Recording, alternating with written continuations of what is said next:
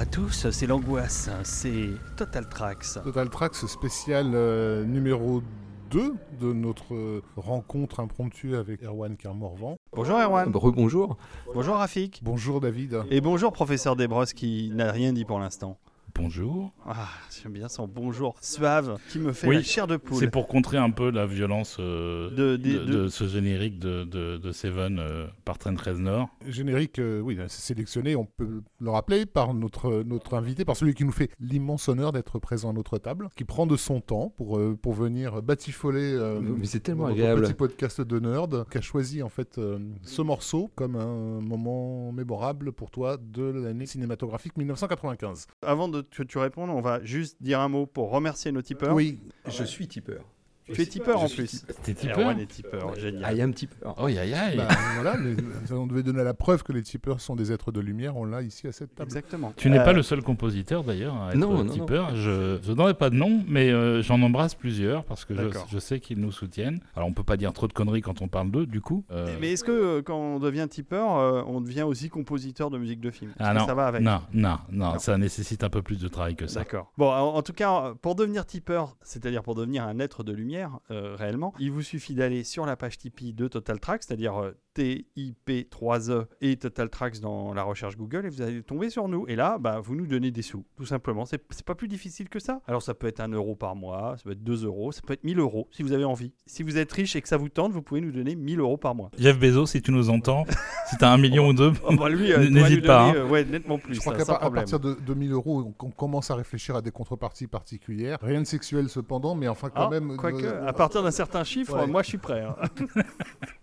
bon, alors. Ça n'engage que vous. Je, je- je- je- Ah oui, je non, ne non, participe pas à cette dans- conversation. Dans cette histoire, euh, mon pauvre Erwan. Erwan s'est arrêté à 999. on pourrait faire des vidéos. Des vidéos. Des oh, vidéos. oh, des vidéos. Mmh. Hum, bref, alors, on va redevenir un peu sérieux deux secondes. Voilà, c'était juste pour vous dire euh, comment faire euh, Tipeee. Et si vous voulez faire Tipeee, vous pouvez aussi euh, ne pas faire Tipeee et récupérer les podcasts sur notre flux habituel, euh, sur euh, Apple, euh, sur euh, SoundCloud. On nous écoute sur SoundCloud. Et puis sur plein d'autres réseaux. C'est très facile. hein. Vous tapez euh, Total Track, vous allez trouver des liens euh, pour télécharger euh, dans vos appareils divers et variés euh, notre joli podcast. Voilà, voilà. Donc on rappelle le principe de cette euh, carte blanche, parce qu'en fait c'est un peu ça qu'on a fait. C'est même première, complètement ça. Notre première carte blanche. raison.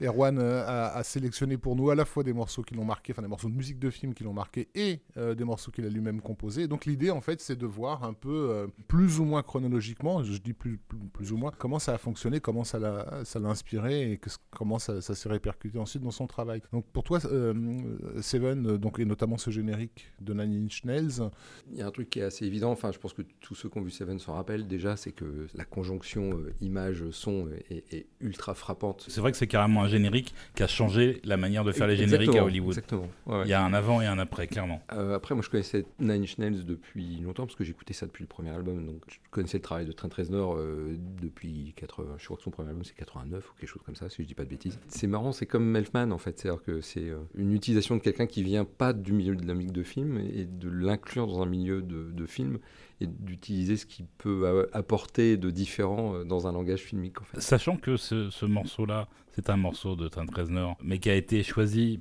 par Fincher pour le film euh, dans une version remixée Oui, par, un groupe dont ça. on a déjà parlé dans Total Track qui s'appelle Coil euh, et qui avait fait la musique de la première musique rejetée de Hellraiser. Et ça n'est pas encore une composition originale.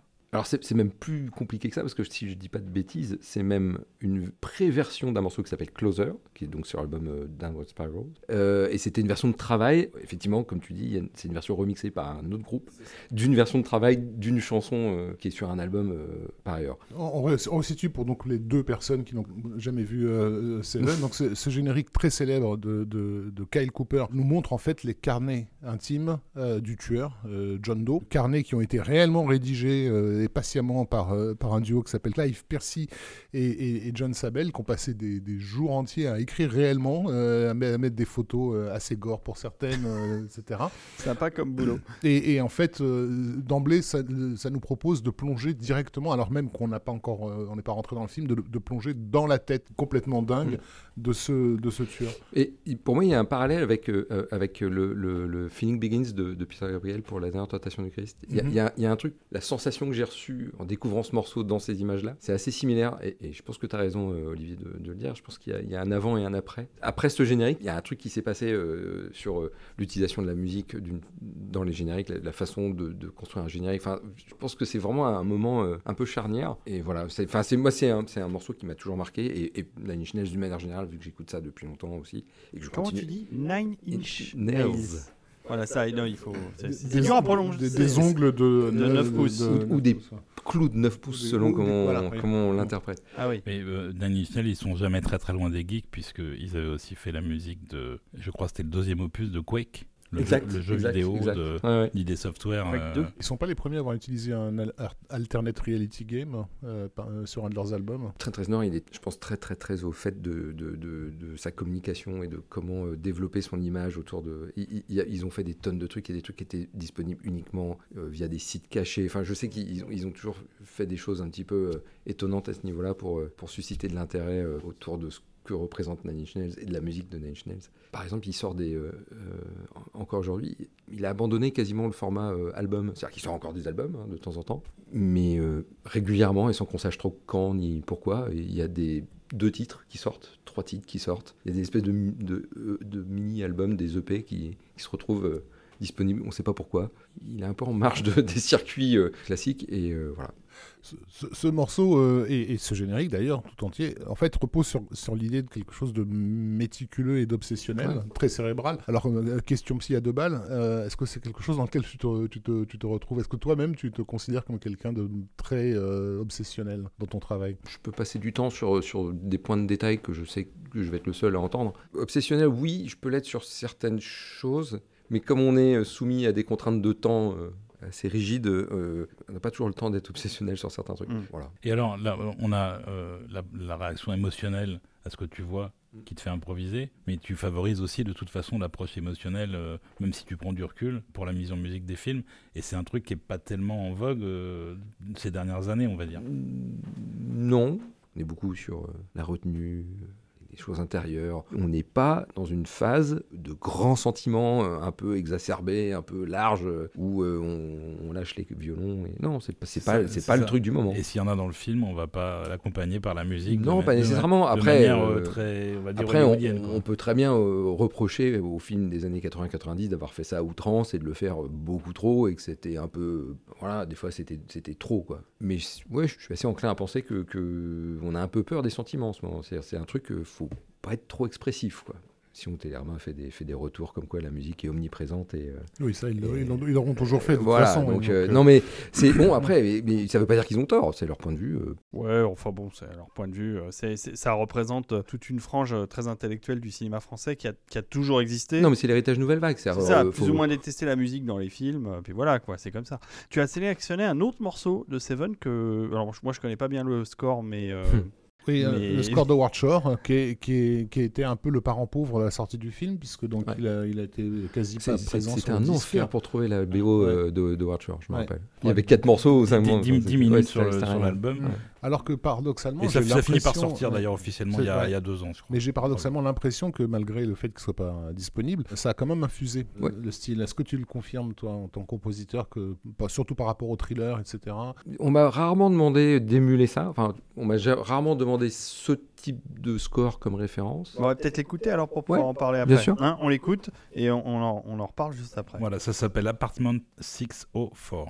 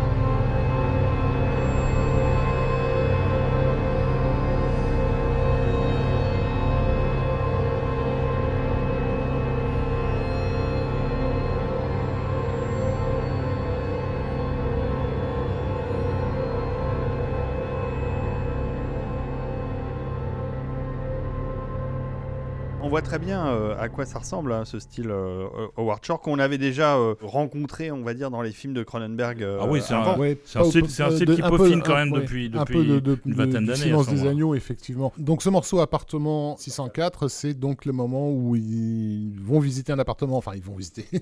Euh, ils savent pas exactement de, de quel appart il s'agit et ils se font ils se font tirer dessus par le, le monsieur qui était censé arriver dans son appartement. Donc ils déduisent que c'est lui le, le meurtrier qu'ils sont venus qu'ils sont venus chercher. Et d'où le parallèle avec euh, Basic Instinct aussi, c'est que pareil, c'est une scène de poursuite où Oui. il y a quasiment pas d'éléments de poursuite dans la musique. C'est-à-dire que quasiment toute la poursuite qui s'ensuit, ce ne sont que des grosses tenues de cuivre, avec Mm. des gros accords euh, plaqués, euh, quasiment pas d'éléments percussifs, mais vraiment que de la tension pure. Et en fait, je, je trouve que c'est toujours vachement intéressant de, de jouer le contre-pied de ce que De ce qu'on pourrait attendre. pourrait attendre. Ça marche pas toujours, mais là, sur l'image, ils auraient très bien pu faire quelque chose à la Matrix, où là, c'est purement rythmique dans, dans l'approche, qui marche très très bien avec le film. Euh, et ils auraient pu aller vers ça. Et en fait, non, il, il va complètement dans l'autre- euh, extrême, qui est de dire, euh, c'est juste euh, Massif. massif ouais, ouais. Et, et- et- et oppressant tout le temps. Mais en je, fait- je en fait, moi, rajouterais j'ai- peut-être. ouais. J'ai l'impression que c'est euh, presque une vision avec beaucoup de recul qui t'indique quelque part que cette musique-là, c'est c'est le. Tu parlais de, de magma sonore,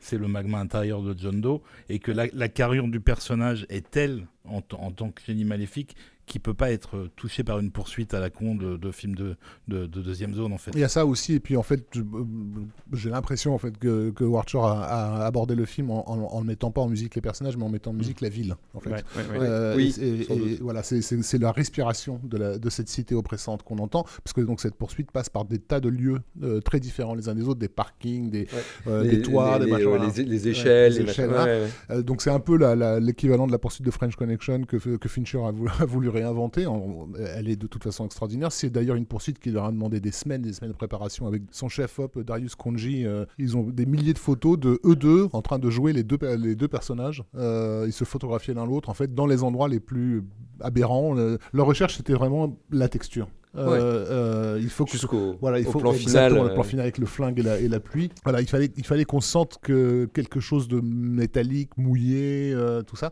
Et donc, du coup, dans la musique, il y a un peu cet aspect très texturé aussi, j'ai l'impression, très organique, comme tu l'as dit. Ah oui, complètement.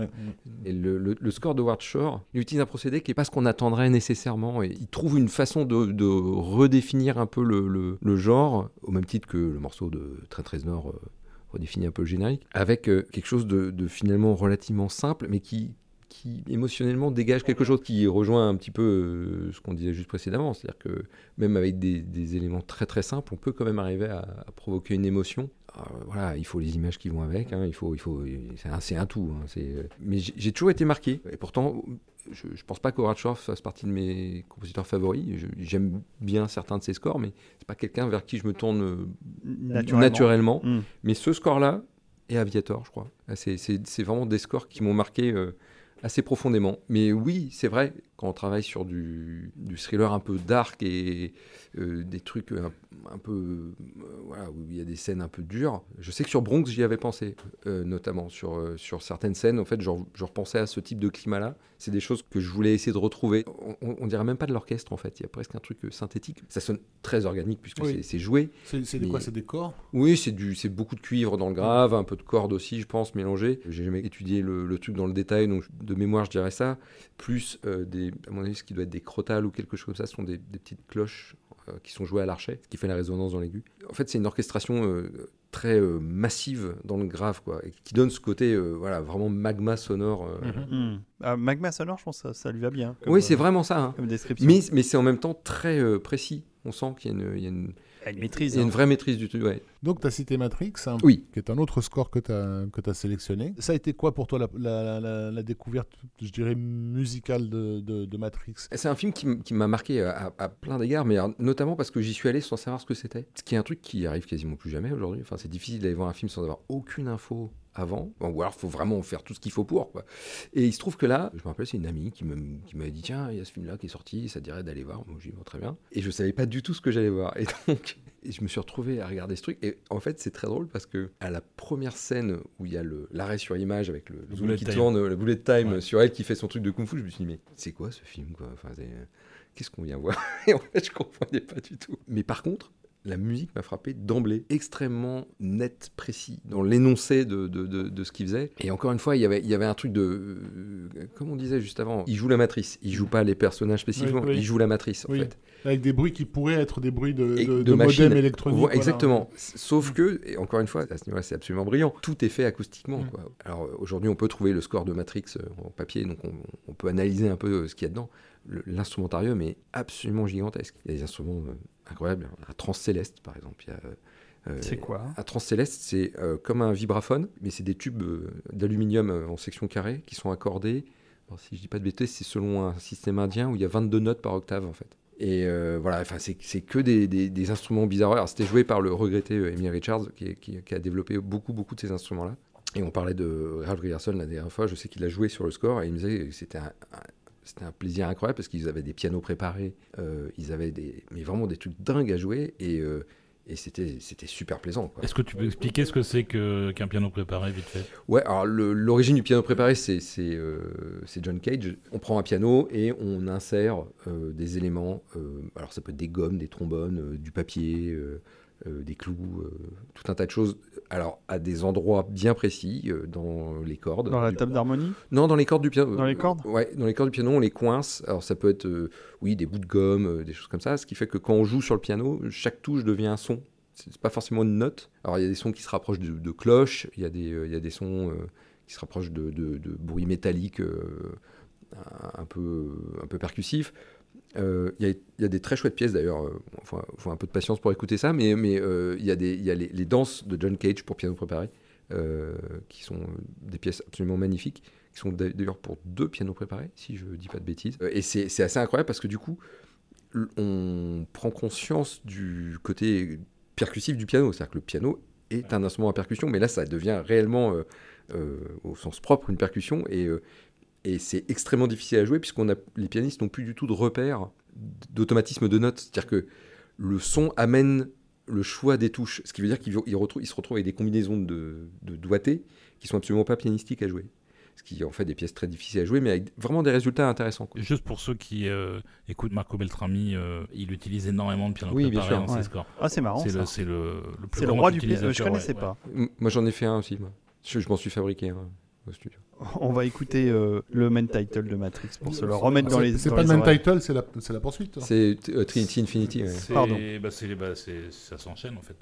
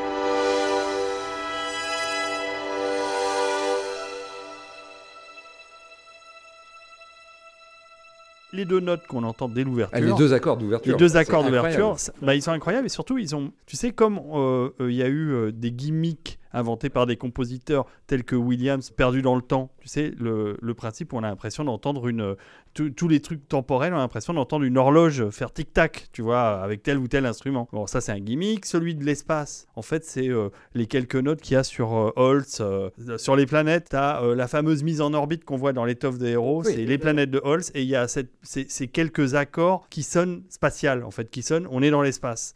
Bah là pareil, Don Davis fait la, je trouve la, la prouesse d'inventer deux notes enchaînées qui donnent, qui fait qu'on est dans la matrice quoi. Deux accords. Deux accords, c'est assez génial.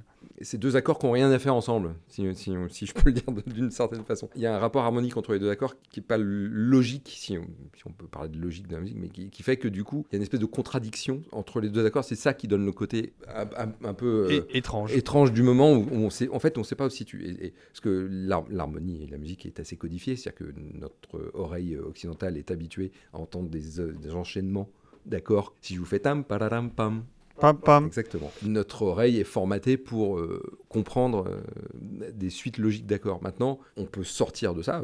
On sort tous d'ailleurs de ça. C'est beaucoup plus amusant. Si on sort en, en- en allant vraiment contre des principes d'harmonie de base, ça donne des choses où parfois on est un peu euh, perdu sur où est-ce qu'on se situe en fait dans le langage narratif. Voilà. Et ça, ça justifie Et ça bien ju- voilà, le, exactement. le- le script de Matrix.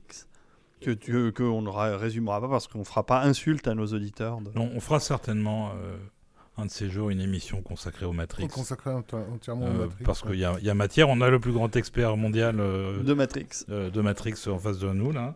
Donc euh, non c'est pas toi Erwan, Non, pardon, c'est Rafi. Mais, mais- et, donc pour en, et on peut en finir avec la musique de Don Davis et, et ça retire en rien au talent de Don Davis. Il y a un compositeur américain qui s'appelle John Adams Mm. et qui euh, est très connu pour ses pièces minimalistes euh, extrêmement complexes avec des, des jeux de polyrythmie.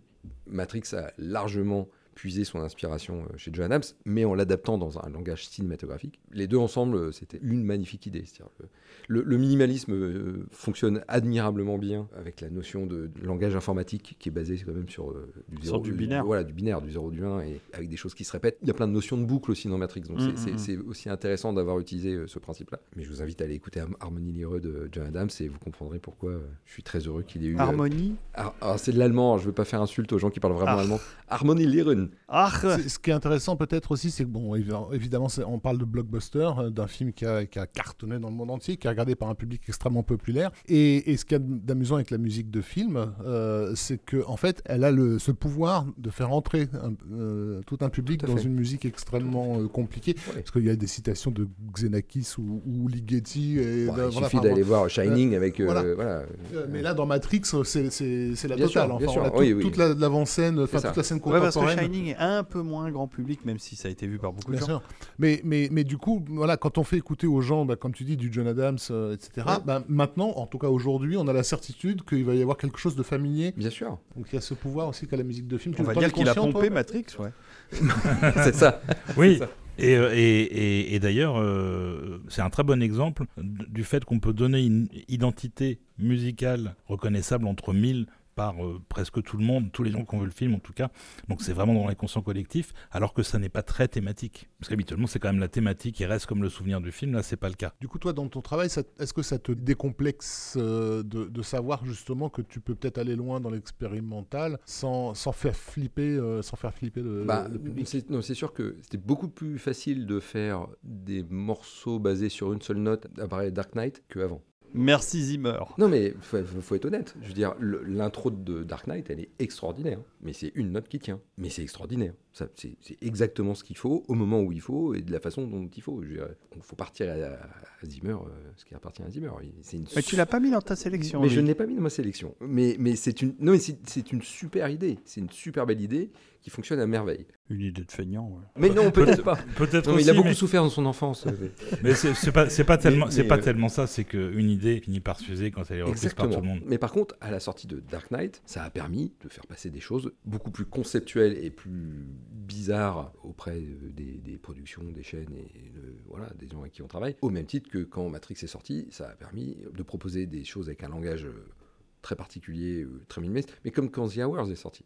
Enfin, le nom de, de, de thème track basés sur The Hours qui ont circulé. euh, Ah bah tu fais bien de- d'aborder le sujet, c'est une question que j'avais. euh, Est-ce qu'il y a beaucoup de temps track sur les productions françaises? De tantra. de temps track. De temps track Euh, bah, Bah ouais, bah oui, Non, non, du track, oui monsieur. Je parle français monsieur. Alors, Donc de musique temporaire en oui, français. Oui, il y, en a, il y en a quand même pas mal. Moi, j'essaye de m'arranger pour arriver suffisamment tôt pour euh, pas être euh, victime des thème tracks. Mais euh, dans le cas d'Olivier Marshall, quand il voit une scène, si ça lui plaît, euh, c'est fini. Voilà, c'est c'est comme ça que ça va être. Et ce qui est au final vachement pratique, puisque quand le, le truc est validé, bon, on change plus d'avis, on avance, on passe à la, à la suite. Mais ce qui veut dire que si c'est pas ma musique qui est dessus, ça va être compliqué derrière pour euh, proposer autre chose. quoi. Mm. Donc, euh, je travaille beaucoup en amont avec sa monteuse et on, voilà, on avance comme ça. Dans d'autres cas de figure, la thème track, c'est pas forcément une mauvaise chose. Ça, ça peut être néfaste si c'est fait n'importe comment. Si on vous fait une thème track avec que des choses irremplaçables. Il y a, un truc notamment très néfaste dans la thème track, c'est quand la thème track sert de cache-misère d'une part, et, surtout ne fonctionne pas à l'image, mais l'idée de ce qu'évoque la musique et de ce qu'elle pro- provoque dans l'inconscient fait qu'elle marche. Quoi. Euh, je sais pas comment l'expliquer plus clairement. Sur un film qui était clairement pas très très bon, c'est pour ça que je dirais pas le film, on, on m'a posé en témoin sur une scène la marche de Rocky. Euh, le- pardon, ce qui commence avec la cloche. Le- thème Le, du combat. le dernier round, Voilà, en fait. le ouais. dernier round. Ouais. C'est le genre de morceau, je pense qu'on peut le mettre sur n'importe quoi, ça va marcher. Tu poses I Wish de Stevie Wonder sur n'importe quelle image, t'as envie de te lever et de danser. quoi. C'est le même principe. C'est-à-dire que peu importe ce qu'il y a à l'image, on regarde plus ce qu'il y a à l'image. On est en train d'écouter le On morceau. écoute la morceau. On écoute le morceau pour deux raisons. D'une part, parce qu'il il est bon, et aussi parce parce qu'il nous connaît. ramène à, à Ah. Rocky et au sentiment de Rocky. Quand les thème tracks sont faits dans ce sens-là, c'est un cauchemar. Parce que derrière, jamais on aura les moyens de Bill Conti pour faire la musique. Même si on a les moyens, on va pas refaire la même musique, ça n'a pas de sens. Et tout ce qu'on va essayer de proposer, soit on est très loin et on trouve une solution alternative qui fonctionne et qui est très loin et tant mieux, soit on va être de plus en plus près Mais ça sera forcément moins bien. Exactement. Au risque de se prendre même un procès, parce que ça peut arriver, et c'est déjà arrivé. On peut citer euh, Cyrano de Bergerac, par exemple. Oui, bien Bah sûr. oui. Je, je pense que C'est jamais... quoi, c'était Batman C'était jamais, Batman. Jean- oui. jamais, Jean- jamais de la vie, Jean-Claude Petit a voulu faire Batman. hein. Mais ce que tu disais par rapport au thème track bien fait, euh, Alors. moi j'ai le souvenir dans les années 90, alors c'est peut-être moins le cas aujourd'hui, on connaissait notamment quelqu'un qui faisait euh, du thème track pour, euh, pour, les, pour les films. Le problème c'est que voilà, c'était un collectionneur, il avait les mêmes goûts que nous. Pour moi, c'est pas des bonnes theme tracks, ça. C'est quelqu'un qui se fait plaisir en mettant des morceaux qu'il aime sur des images. Il se pose pas la question de savoir si les images qu'il a correspondent à la musique qu'il pose. Je connais deux, je connais Ni- quelques ni, monteurs. Ni au budget musique d'ailleurs. Ni au budget musique, mais bon, à la pourquoi pas? Si on lui dit euh, c'est open bar, tu fais ce que tu veux, tu... bon, pourquoi pas? Mais, déjà, on n'a jamais les productions qui permettent d'assumer ce genre de musique. Donc je trouve que c'est toujours dangereux. On fait pas les mêmes films, quoi. Moi, j'ai un monteur en tête, il se reconnaîtra s'il écoute, avec qui j'ai bossé plusieurs fois, et qui, pour moi, est le mec qui fait les meilleurs thème tracks du monde. Mais à chaque fois, je lui dis, hein, c'est-à-dire qu'il me sort des trucs, il me sort toujours des morceaux que j'ai jamais entendus de ma vie, je sais même pas d'où il les trouve. C'est un fondu de musique de film, et il met des choses qui sont adaptées au projet, suffisamment originales et suffisamment oubliables. Et c'est super important, parce que la plupart du temps, bah, il faut bien qu'on puisse le remplacer, quoi, d'une part. Et puis, et, et puis, il y a plein de fois aussi où il pose des trucs, jamais je serais allé dans cette direction-là. Mais le simple fait qu'il ait posé un truc avec une couleur, je me dis, ah bah tiens, en fait, c'est pas idiot, peut-être que je vais peut-être faire un truc un peu dans cette couleur-là à ce moment-là, quoi. C'est plein d'infos. Et ça t'impose et pas ça un truc m'impose dans la pas un tête. truc dans la tête. Et c'est là pour le coup, et ça c'est rarissime. Ouais, ouais, bah ça doit- Mais ça- ça, existe. Ça doit être difficile à C'est faire, très mais, difficile. mais ça mais, existe. euh, mais voilà. On passe au- à la suite? Ah bah oui, avec un compositeur que moi personnellement j'aime beaucoup. Ce n'est pas le cas de tout le monde autour de cette table, je ne citerai personne. Mais tu peux, Je ne tu dénoncerai citeras- personne. Tu ne citeras d'autant d'autant personne que, que, que là, là, c'est peut-être un des rares scores sur lesquels Oh. on sera d'accord, Oh bah tiens, justement. puisqu'il s'agit effectivement d'un générique qui, je pense, a marqué tout le monde par sa simplicité euh, visuelle et par l'impuissance de sa musique, si je me trompe pas de titre. C'est pas le générique qu'on va mettre, mais. euh, Il s'agit- Mais Ah. c'est- la- même, euh, le même développement. D'accord. Il s'agit donc de Signs, De Signs. euh, de, de M. Night Shyamalan. de, de Night Shyamalan. Avec euh, donc euh, voilà une ouverture de Bernard Herrmann, pardon de, de James Newton Howard Ah, c'est pas vrai. qui fonctionne non mais qui fonctionne du feu de Ah bah Dieu. oui, c'est puisque du- c'est du Ouais. Bernard. Et je pense que tu l'as choisi. par- Merci, Bernard. euh, parce que ça fonctionne du feu de Dieu. James Newton Howard, il, il a un son qui est ultra reconnaissable. C'est tellement bien produit. T'avais entendu ces maquettes sur, sur euh, Dinosaure. sur Dinosaure Oh là là là là. Incroyable. C'est surtout que les maquettes elles datent d'une époque où, au mieux, on pouvait faire poète poète quoi avec les machines. hein. C'était- Ouais, ouais. Donc c'était incompréhensible. Moi, je sais que quand j'ai entendu les maquettes, je me dis mais c'est pas possible. Il y a- Oui, parce qu'on remonte là un tout petit peu en arrière, début des années 2000. Ouais. Et c'est vrai que le score de Dinosaur, qui est très euh, enlevé, euh, Newton Howard faisait des maquettes de toutes ces pistes orchestrales au synthé et ça sonnait Je, super je bien. pense quoi. qu'il avait une librairie perso euh, qui utilise. Je sais pas, ce qu'il- je sais pas comment il faisait. Pour avoir entendu les, les maquettes de chez Zimmer de la même époque, euh, c'est même pas comparable. Enfin, Ouais. et pourtant, euh, je sais. Mais pas que les maquettes, hein, même les morceaux Oh. finalisés, c'est pas non, comparable. mais non, mais non, mais parce qu'il avait, il avait, et- il et avait pour- déjà une librairie chez et- Zimmer qui et- était et pourtant- ultra évoluée. Et hein. pourtant, Joseph Newton Mais- Howard est allé piocher dans les librairies de Zimmer pour euh, Waterworld. C'est vrai. Ah, il avait Ah, demandé. ouais. Sauf que bon, il y en a un qui s'est composé. Puis... Euh, alors, euh, donc pour en revenir à Sign, Oui, alors, donc c'est- euh, ça c'est- c'est le bah, celui morceau. qui s'est composé, c'est Bernard Herrmann, c'est bien C'est ça. ça, et, et c'est le morceau final. Oui. Euh, euh, alors, je- moi, je me souviens plus trop du film. Malheureusement, j'ai un peu oublié. Alors moi, je peux vous raconter la scène. Après avoir passé tout le film enfermé dans une cave euh, en pleine parano, ils vont finir par sortir parce que le, le gamin de Mel Gibson euh, en train de crever. est en train de crever et il sort. Et là, c'est pas de la parano, il y a vraiment un alien Moi, je me souviens qui est va- très moche. qui chope le gamin et qui essaie de le- l'empoisonner. Et ce qui sauve le petit, c'est que euh, a des problèmes respiratoires et donc il n'aspire pas. Puisque l'autre lui envoie, il recrache. Et la musique illustre ça en fait. C'est-à-dire toute la montée de tension jusqu'à la scène avec l'alien et le, et le fait que le- l'enfant est sauvé par sa maladie. Et les Euh, aliens, ils crèvent avec l'eau, c'est ça? Je me souviens plus. Oui. Allez, ça y est, j'ai Si, tout si. Je, je suis pas un grand fan du film Si, par, si, par non, ailleurs. La petite fille a passé tout, tout le film à laisser des verres d'eau à moitié pleins euh, partout sait dans pas la pourquoi, maison. euh, et- ça, voilà, on ouais. sait pas pourquoi et ça Mm. prend. Enfin, en gros, dans Ouais. cette séquence, tous les trucs Ah oui, bizarres oui, c'est du vrai, film, ça- Tout ce, C'est que- vrai, tout ce c'est qui vrai, se passe c'est dans le film prend sens. C'est un morceau absolument sublime. Ouais. C'est Oui, mais c'est je- une de mes pièces préférées des années 2000 en fait. Ah ouais, carrément. Non, c'est un très beau morceau, mais je, je- je- je vois où, où tu retrouves le côté hermanien, c'est dans le côté euh, motif Mm. euh, répété. euh, Oui, ouais, oui. je comprends. obsédant. Ouais. ouais. On, on va l'écouter là parce que vous m'avez teasé à mort. Là. Je ne l'ai pas réécouté depuis longtemps. Alors c'est parti. hein.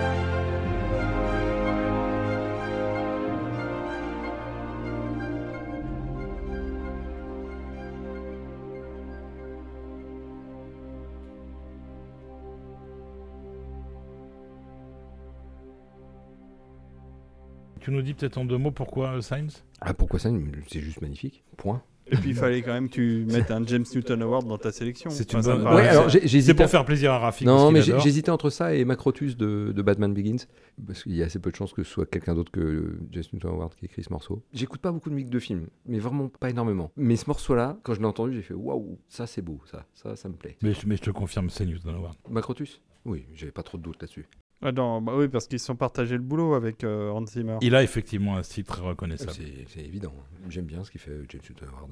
Mais moi aussi. Ah, moi, j'ai toujours moi- aimé, Moi euh, aussi, j'aime. j'aime- j'aime- J'aime un peu moins ces dernières années. mais- Oui, mais parce qu'il a, il a, il a des films un peu moins motivants aussi. Et, euh, et quand, il, quand il tombe dans l'électro pur, je sais que ça l'éclate parce qu'il adore euh, expérimenter. Pour l'auditeur, c'est pas très intéressant. Il a été capable de faire des musiques incroyables sur des films très très mauvais, donc euh, bon. C'est bien que. Mais c'est mais c'est c'est- c'est vrai que c'est non mais c'est intéressant ce que tu viens de dire parce que c'est c'est un truc assez récurrent c'est que moi il y a des scores sur lesquels j'ai pris énormément de plaisir à travailler je veux dire mais, mais c'est totalement inécoutable Euh, c'est pas très musical C'est pas un truc fait pour. euh, voilà, c'est pas, une- c'est pas musical. Voilà. non ça, c'est- ça a résumé la chose. section 0 c'était très marrant à faire mais c'est pas très écoutable Là, on arrive euh, à l'époque où, Où toi, tu- démarres dans le long métrage. Euh, Bah, euh, non, il avait déjà démarré, mais je veux dire. euh, bah, on avait parlé de Mec qui a tué Pam- Pamela Rose dans le précédent ça. épisode. Oui, hein, c'est ça, c'est qui date 2003. de 2003. Et, et sur l'année 2003, tu as choisi un morceau qui m'a surpris euh, d'un compositeur qui est aussi un chouchou de, de- de David, mais pas que. on s'entend bien avec David. Ce compositeur, c'est John Powell. Et le film, c'est The Italian Job. Donc, est un, un remake de The Italian Job. que j'ai découvert il y a très peu de temps d'ailleurs l'original Ouais. je l'avais jamais vu C'est sympa, hein et qui, est super mais qui a pas grand chose à voir avec le remake d'ailleurs mais Non, à part le titre. euh, À part le titre. Et le fait qu'il y y y a un braquage. Euh, braquage C'est des films de heist euh, tous, tous les deux. Ouais. hein. Oui, tout à fait. On était en pleine vague à l'époque. Je crois que Ocean's Eleven était déjà euh, à son deuxième épisode presque, non Peut-être ou, Oui, probablement. Euh, alors pourquoi celui-ci euh, spécifiquement euh, Déjà John Powell. Ouais, parce que Powell, Alors, il y avait déjà, le choix. que tu suis euh, Ouais, par alors, ailleurs. Powell j'aurais pu en prendre 50 Mm. des morceaux de Powell parce que j'adore euh, j'adore John Powell Bon, euh, alors, il a surtout opéré dans ces années-là dans l'animation. ouais. Beaucoup. J'aurais pu prendre Chicken Run parce que c'est aussi quelque chose qui m'a. Mais il l'a pas fait tout seul. Mais il l'a pas fait tout seul. Voilà. Quand je fais mes, mes sorties de musique, je fais ce qu'on appelle des stems. Qu'est-ce que c'est que Les ça, hein? stems, c'est qu'en fait, on sépare le morceau en différents blocs. C'est-à-dire qu'en gros, il va y avoir une piste de cordes, une piste de cuivre, une piste de percussion, Ouais, ouais, ainsi de suite. C'est pour au mixage pour pouvoir un peu de latitude, pas pour mixer la musique, mais rééquilibrer avec les bruitages, les dialogues, ainsi de suite. Et euh, à l'époque où je faisais euh, euh, No Limit, qui dans l'esprit était très Powell d'une certaine façon, puisque ma référence pour faire No Limit, c'était euh, Monsieur et Madame Smith et je sais plus quoi d'autre de Powell. Donc il fallait que ce soit très virtuose un peu tout le temps comme ça. Et il y avait un stem que, j'avais appelé Ear Candy, c'est-à-dire des bonbons pour les oreilles. Et en fait, Powell, il a cet effet-là sur moi. Tu vois les bonbons qui, qui font sur la, sur la langue quand tu les manges Ouais. Et ben il a des scores où il y a ça. C'est-à-dire qu'il y a un C'est truc... pétillant. Italian Job, ce que j'adore là-dedans, c'est qu'il y a ça, on sent qu'il n'y a pas de moyens en fait pour faire la musique. Elle n'est pas ultra bien produite, mais malgré tout, il en sort un truc super malin. Et il y a un truc malin assez souvent. J'ai ça aussi avec les bournes, notamment la poursuite à Tanger. Musicalement, c'est incroyable. Ça colle avec l'image d'une façon indescriptible. Et c'est, encore une fois, pour reprendre un bon anglicisme, c'est du air candy. C'est-à-dire que c'est un truc, c'est euh, c'est un feu d'artifice pour les oreilles, il y en a partout, quoi. Il y a des trouvailles harmoniques, mélodiques assez dingues, et surtout, et on sent que c'est quelqu'un qui vient de la pub, il y a un souci du son aussi, il y a un souci de la production. Les moments des premiers mix de Ferdinand qu'il a posté, où il a commencé à mettre des bouts de la BO, j'étais en train de mixer, je ne sais plus quoi à la même époque, ça m'a déprimé en fait. Et le son qu'il arrive à sortir de l'orchestre. Je connais certains de ses procédés, mais même si moi je fais la même chose, ça fait jamais ça, quoi. Il y a un, un mystère pour moi chez Powell, il y a un truc... Bah, euh, Il y a quand même aussi une grosse différence de budget entre ce que toi tu peux Oh, faire en oui, France mais et ce que lui, et ce comme, que euh, lui comme ils disent dans euh, Mission Cléopâtre, c'est pas qu'une question de moyens. Donc, Italian Job, on va l'écouter. On écoute le générique.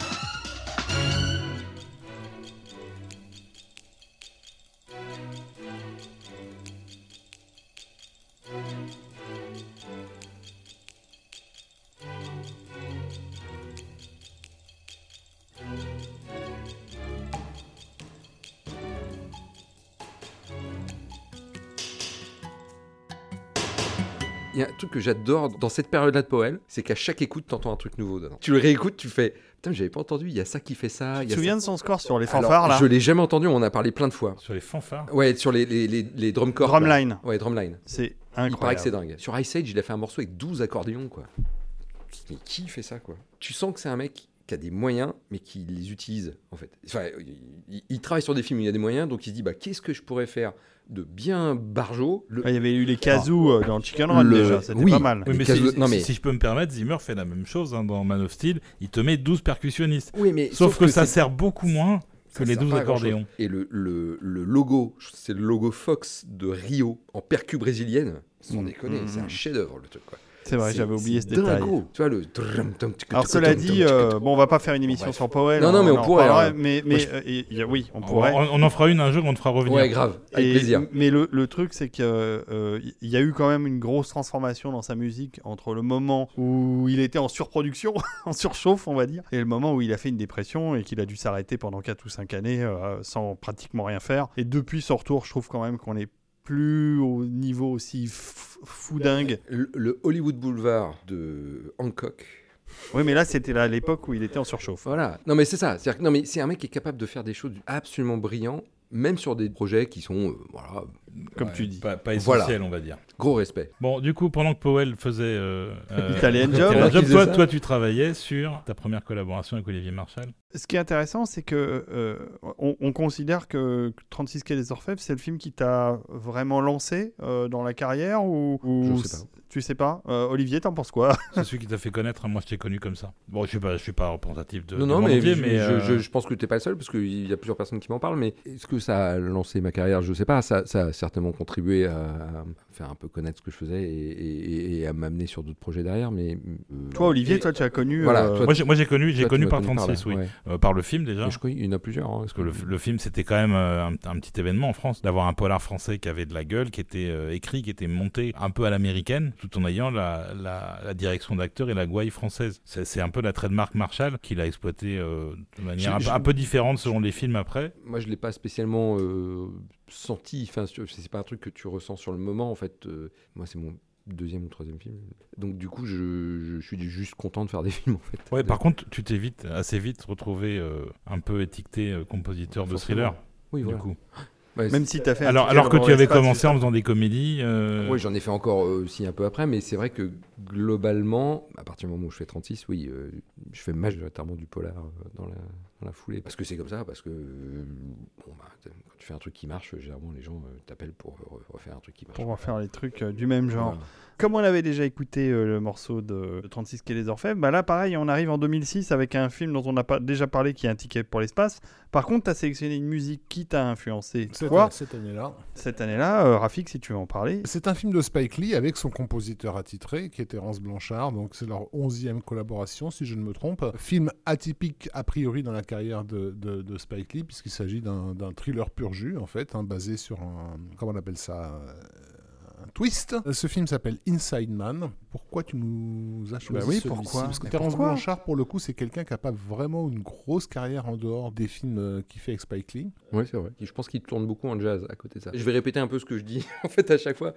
Euh, c'est pareil, c'est une, approche assez atypique du thriller en fait qui, qui m'avait beaucoup marqué. Alors déjà, j'avais adoré le film. Le film commence avec une chanson, enfin un Une truc, chanson euh, de, indienne, de- indienne, de- de- voilà. d'une comédie à musicale travers indienne, un ouais. taxi, tout ça. Et, ça- Ouais. et déjà, ça pose un climat qui est assez atypique. La chanson s'appelle Shaya Shaya. Oh, exactement. Oui, euh, c'est de A.R. Rahman. Mais Vous en savez des choses, mais ça, Bah vous ouais. êtes incroyable. Bah ouais. C'est un- un qui métier. s'est fait connaître euh, partout par, euh, Par ce film. Slumdog Millionnaire. Ah mais oui, exact. Et en fait, le premier morceau de score démarre à un moment bien précis dans le film. Et je me rappelle que ça m'avait marqué la façon dont, on, en fait, on s'attend tellement pas à ce que ça rentre là, d'une part, et la musique qu'il choisit de mettre à ce moment-là. Et j'avais trouvé ça super audacieux. Et, et- et, euh, encore une fois, on, on en revient toujours aux choses qu'on a évoquées avant, c'est-à-dire le, le sentiment que provoque la musique à ce moment-là. Euh, Il y a un truc euh, très très puissant dans ce que ça amène. Et je crois que c'est le morceau que j'ai choisi d'ailleurs. On va écouter. C'est bien, c'est- mieux. Alors on va écouter Non mais il y a ça. plein, il y a plein de morceaux magnifiques dans cette euh, BO.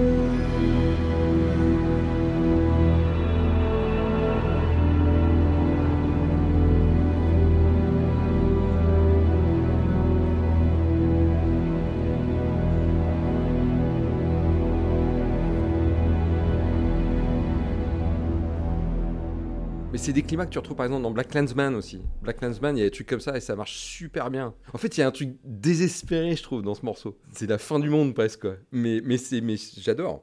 Est-ce que tu avais euh, vu auparavant, avant de découvrir Inside Man, est-ce que tu avais vu euh, l'autre film très étonnant de Spike Lee qui est La 25e heure Ouais. euh, qui a aussi un score et qui a absolument aussi un phénoménal score, ouais, de, de pas, Blanchard. où Terence Blanchard fait Ouais. aussi des choses très très étonnantes Ouais. et inattendues. euh, Je- J'ai pas de souvenir pour le coup là, mais, mais oui, je l'ai vu, mais il y a longtemps. et- D'accord.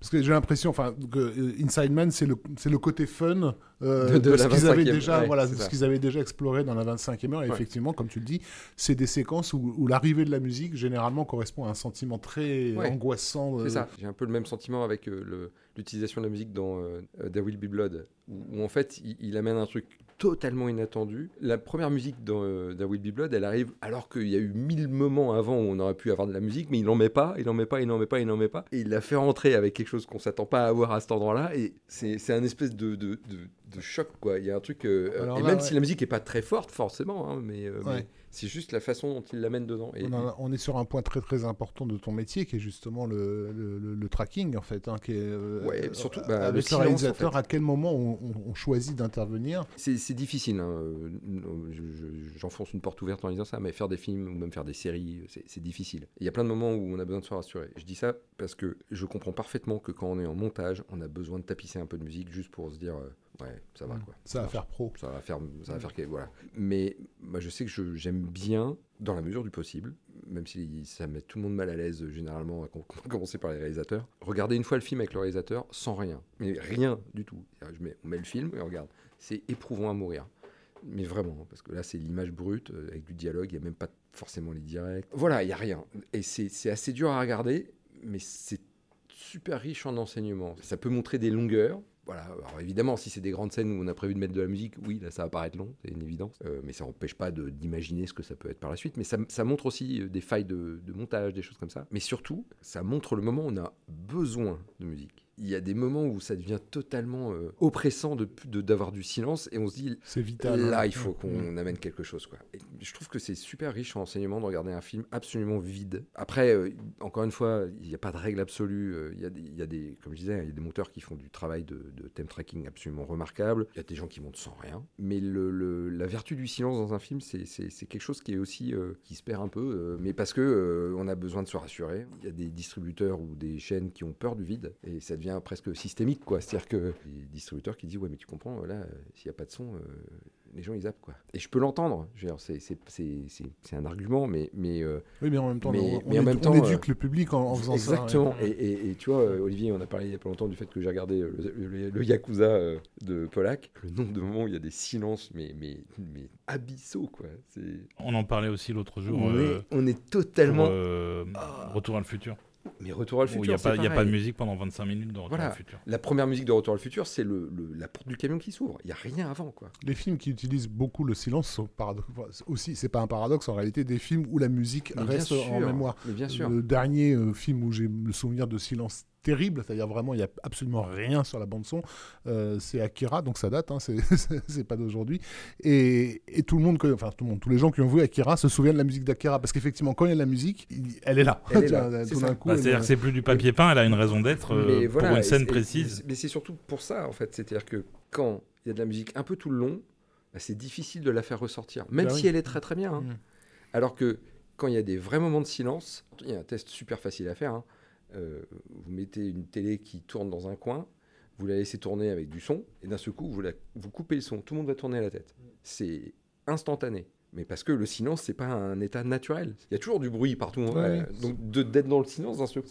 attention, ça fait un truc, préparez-vous. ouais. Et ben voilà, la musique, ça doit être ça aussi. Ça doit être du silence par moment. Alors, euh, c'est pas du silence, mais euh, un morceau de d'Erwan pour un film que je n'ai pas vu qui s'appelle Un monde à nous. Produit par Alain Chabat. C'est quoi mon anou? C'est un film avec Édouard Baird, euh, donc produit par Alain Chabat, comme je viens de le dire, et réalisé par Frédéric Bailly-Jean, sur un père et son fils. On comprend pas ce qui se passe réellement au début. C'est un père qui est avec son fils dans une ville. euh, On a l'impression qu'ils sont traqués. Et en fait, il y a tout un truc autour de la paranoïa dans ce film. Euh, On n'arrive pas trop à comprendre s'ils sont réellement poursuivis ou si le père est totalement fou. Et donc, il enferme plus ou moins son fils chez lui. Il veut pas qu'il voit des gens, des amis. C'est un film assez compliqué à faire, en tout cas pour moi. C'était quoi le désir du dans- pour la musique? C'était pas très très euh, évident ni pour lui ni pour moi. Il y a eu deux trois thèmes que je, euh, dont sans doute ce qu'on va écouter, qui doit être le générique de fin. En fait, le thème du générique de fin, c'est un des premiers thèmes que j'ai écrit, que je lui ai proposé et qui lui plaisait beaucoup. Après, euh, sorti de ce thème-là, il y a eu plein de moments où c'était très compliqué parce qu'il fallait qu'on arrive à, créer des espèces d'atmosphères un peu un peu oppressantes, un peu étranges, et le thème s'y prêtait pas spécialement. Il avait un désir d'avoir des choses assez thématiques, mais en fait, son film amenait quelque chose de pas très thématique finalement dans la musique, et donc ça a été euh, un peu difficile euh, de trouver un équilibre euh, sur toute l'histoire. Et puis en même temps, il fallait pas perdre de vue qu'on pa- qu'on parlait aussi d'un enfant qui était pris au milieu de ça, donc il y avait, des éléments de, légèreté à amener, il y avait des éléments de, jeunesse, voilà, de trucs un peu plus frais. Donc c'était pas un score facile, mais j'en ai un bon souvenir, en fait. Le, le film n'a pas fonctionné, euh, voilà, bon, c'est des choses qui arrivent aussi. Et je crois pas l'avoir revu depuis que j'ai travaillé dessus, mais euh, voilà, peut-être peut-être qu'il y a des gens qui auront envie. Bon, on va écouter ça déjà. Ouais, on va l'écouter, ça m'intrigue.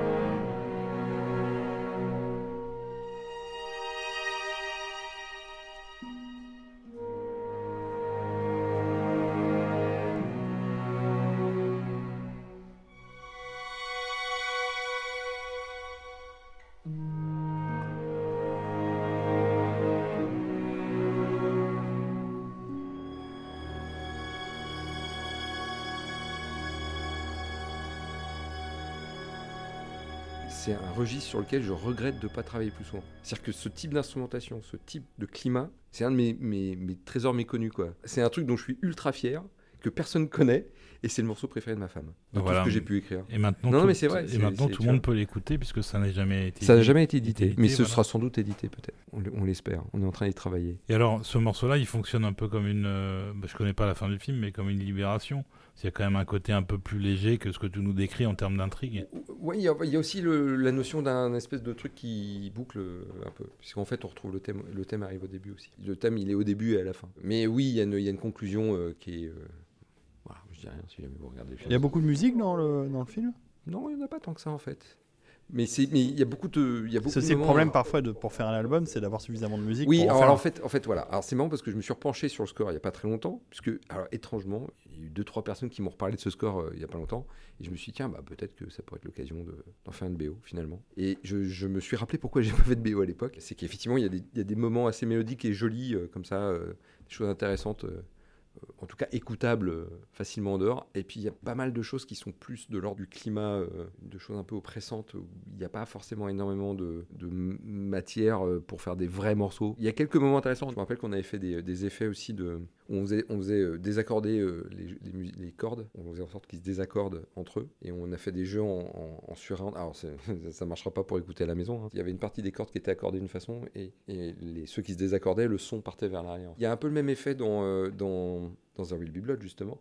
Quand il fait, les, quand il fait les, les trucs où ils partent d'une note, et puis ça fait un espèce de cluster de notes là qui ça revient. J'avais fait un peu la même chose, mais je l'avais fait avant, désolé. Euh, Et non, voilà. mais- non, non, mais c'était un peu la même idée. Euh, Il y a un paquet de compositeurs comp- contemporains qui l'ont fait avant moi d'ailleurs. Mais sauf que moi je le voulais vraiment dans un espace sonore euh, en, En 3D. en 3D en fait, en utilisant le surround. Et donc le désaccordage avait lieu Vers, vers les enceintes vers arrière. les enceintes arrière, et quand on revenait sur la note, ça revenait vers l'avant. On repart sur euh, Olivier Marchal. Entre-temps, il y a eu MR73 que tu n'as pas fait. À la fin de 36, euh, j'ai recroisé Olivier et, et il m'a dit écoute, c'est un secret pour personne, mais je rêve de travailler avec Eric de Marsan. Voilà, je suis un fan de Melville, c'est un de mes rêves, je voudrais travailler avec Eric de Marsan. Et je lui dis mais on n'est pas mariés, donc euh, si tu veux travailler avec un autre compositeur, voilà, il est parti travailler avec de Marsan. Finalement, il n'a pas fini le film avec Eric de Marsan, ce qui, connaissant un petit peu Eric, je crois que c'était pas un très bon souvenir, mais j'ai pas le, fond de l'histoire, je sais pas exactement ni pourquoi ni comment. Il a été question de refaire appel à moi à un moment donné, sauf que je faisais Big City au même moment et que je pouvais pas faire les deux.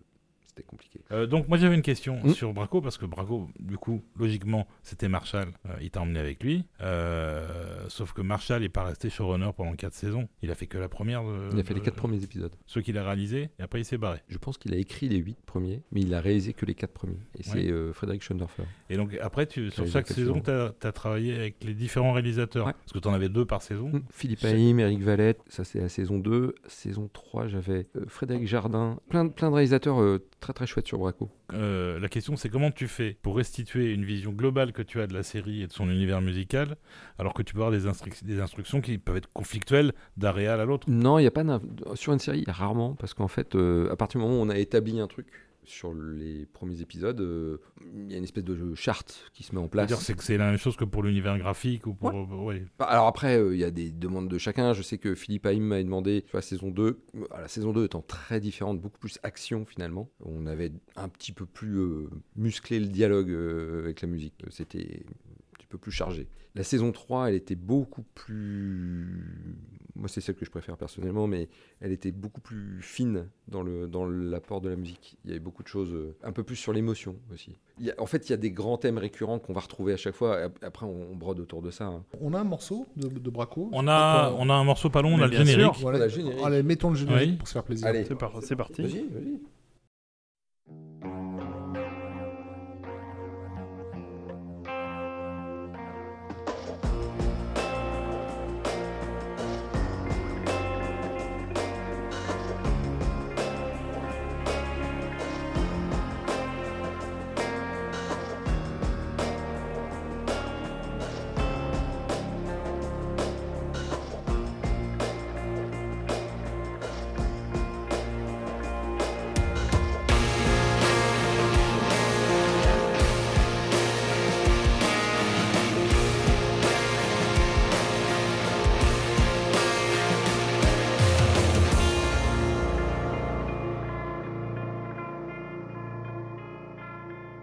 paraîtrait que tu as plagié les Beatles sur ce Non, morceau, je- j'ai- alors qu'en réalité tu as pla- plagié Massive Attack. Non, alors ni l'un ni l'autre. déjà ni l'un ni l'autre. et- et- mais non, mais c'est drôle, c'est un jour, que c'est je, que cette histoire un jour, je, je, je- je suis tombé sur un commentaire YouTube. La, la vidéo du générique était en ligne.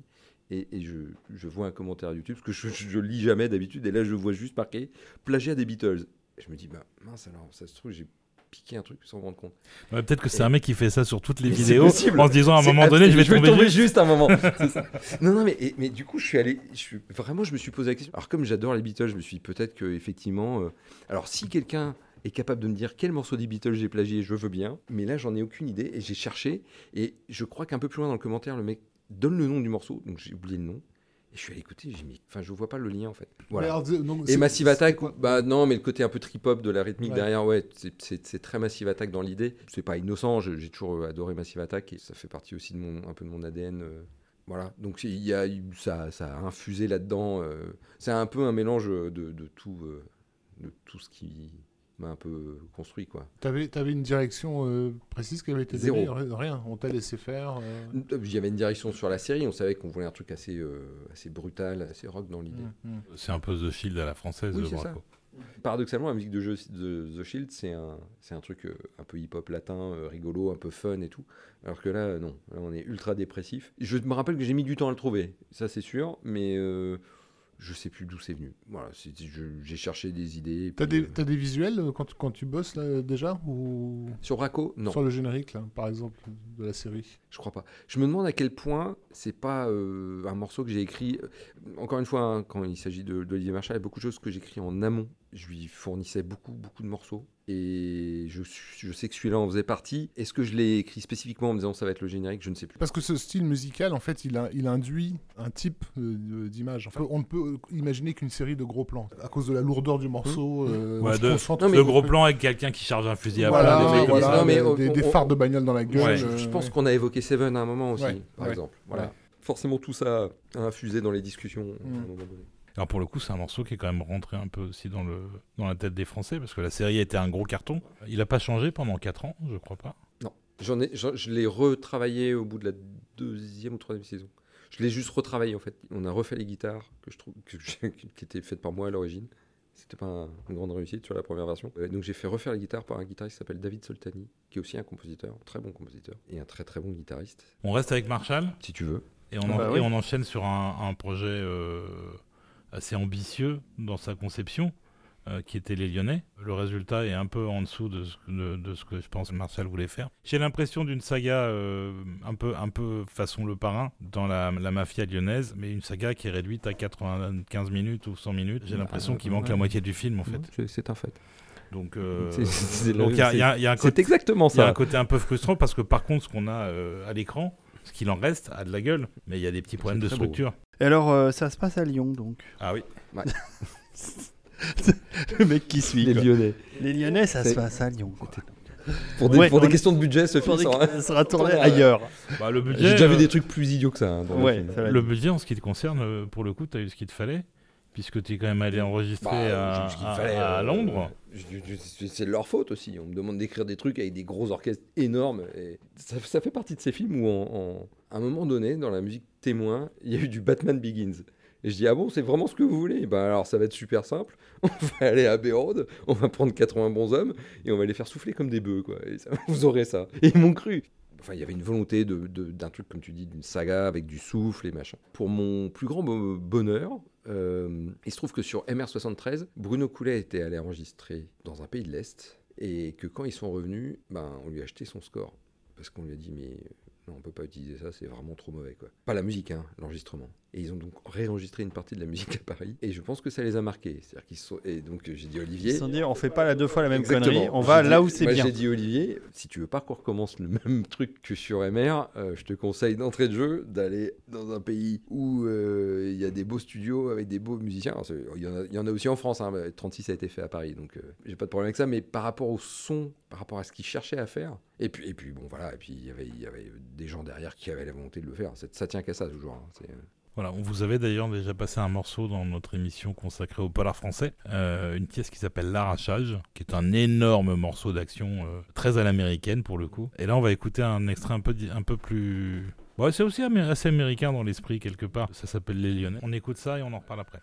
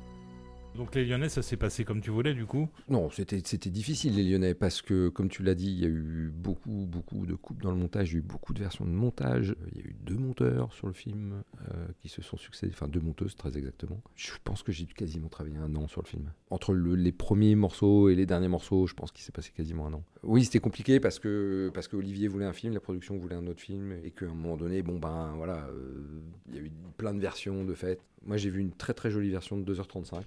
À 2h35, c'est pas mal. Mhm.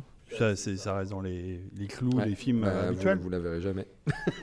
Mais c'était une très chouette version de 2h35. Je ne saurais pas dire si c'était mieux. hein. Je suis pas producteur. C'est pas mon métier de savoir ça. Mais la version de 2h35 racontait euh, un autre film, racontait d'autres choses dans le film en tout cas. Et sans doute que, effectivement, si je suis totalement euh, en, dehors de toute considération artistique et que je me place euh, du point de vue d'un producteur d'aujourd'hui, le film de 2h35 n'était pas un film pour l'époque où il faisait le film. C'est-à-dire que ça aurait été un film parfait pour les années 70 où on s'en fout d'avoir des grandes plages euh, qui s'étendent dans le temps et, on prend le temps de raconter les choses. Mais pour 2011, je suis pas sûr que. mais j'en sais rien. Ça se trouve, le film aurait fait un carton en version 2h30. euh, aucune idée. On passe à un autre, euh, Un autre registre. Un autre registre, exactement. On quitte le polar français pour aller vers l'espionnage à l'américaine Ouais. euh, avec un morceau que tu as choisi, extrait de Skyfall. Je savais pas que t'avais fait Skyfall. Mm. Si, si, bah, c'était euh, entre deux épisodes de No Limit. Et pourquoi, pourquoi ça Pourquoi ce morceau-là? Ouais, parce que Thomas Human, quoi. Pas parce que James Bond, du coup. Un peu aussi. Bah, Est-ce qu'on peut vraiment le considérer comme un score de James Bond Eh ben moi oui, je le considère comme un score de James Bond. Je sais que je fais pas l'unanimité, loin de là. Plein de gens qui trouvent que c'est pas du tout James Bond. Et, et en sortant Skyfall, je me suis fait la réflexion, je me suis dit, c'est dingue parce que c'est à la fois Thomas Newman et c'est à la fois James Bond. Il y a un truc très Bond. Mais on peut se faire la même réflexion sur, euh, parce que je l'ai entendu il y a pas longtemps, ce qu'a proposé Radiohead pour euh, Spectre, qui n'a pas été gardé d'ailleurs.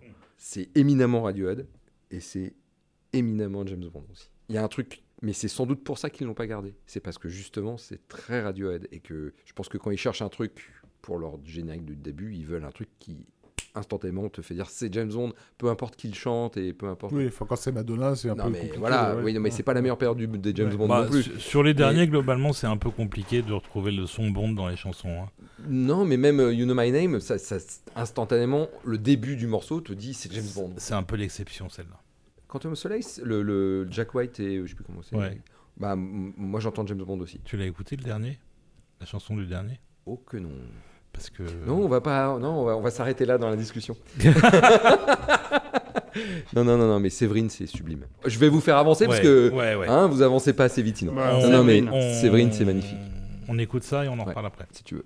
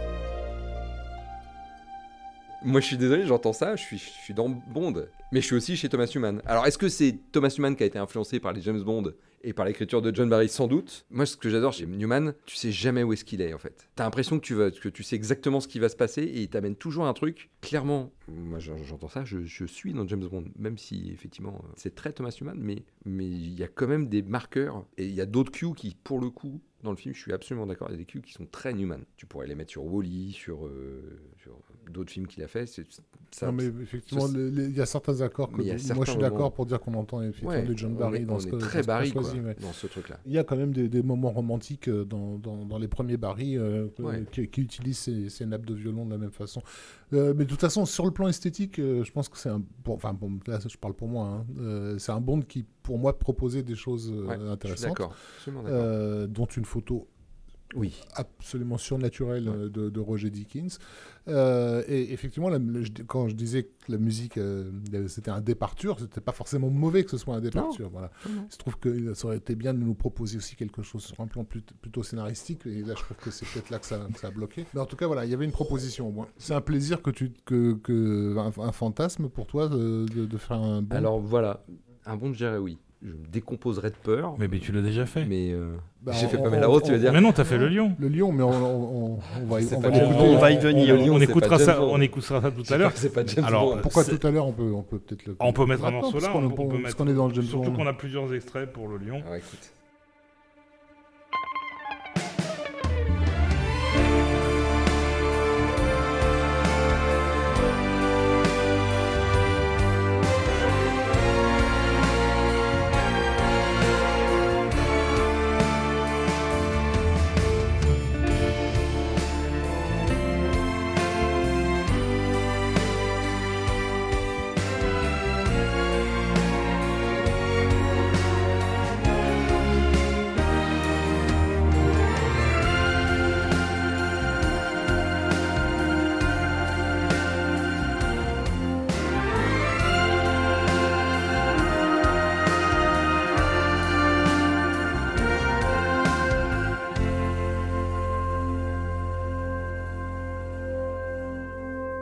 Oui, moi je trouve que tu, tu as, réussi à ém- émuler le son de Bond en en faisant un, un peu, un peu ta chose aussi. C'est un espèce de plaisir coupable et bon, c'est excessivement misogyne.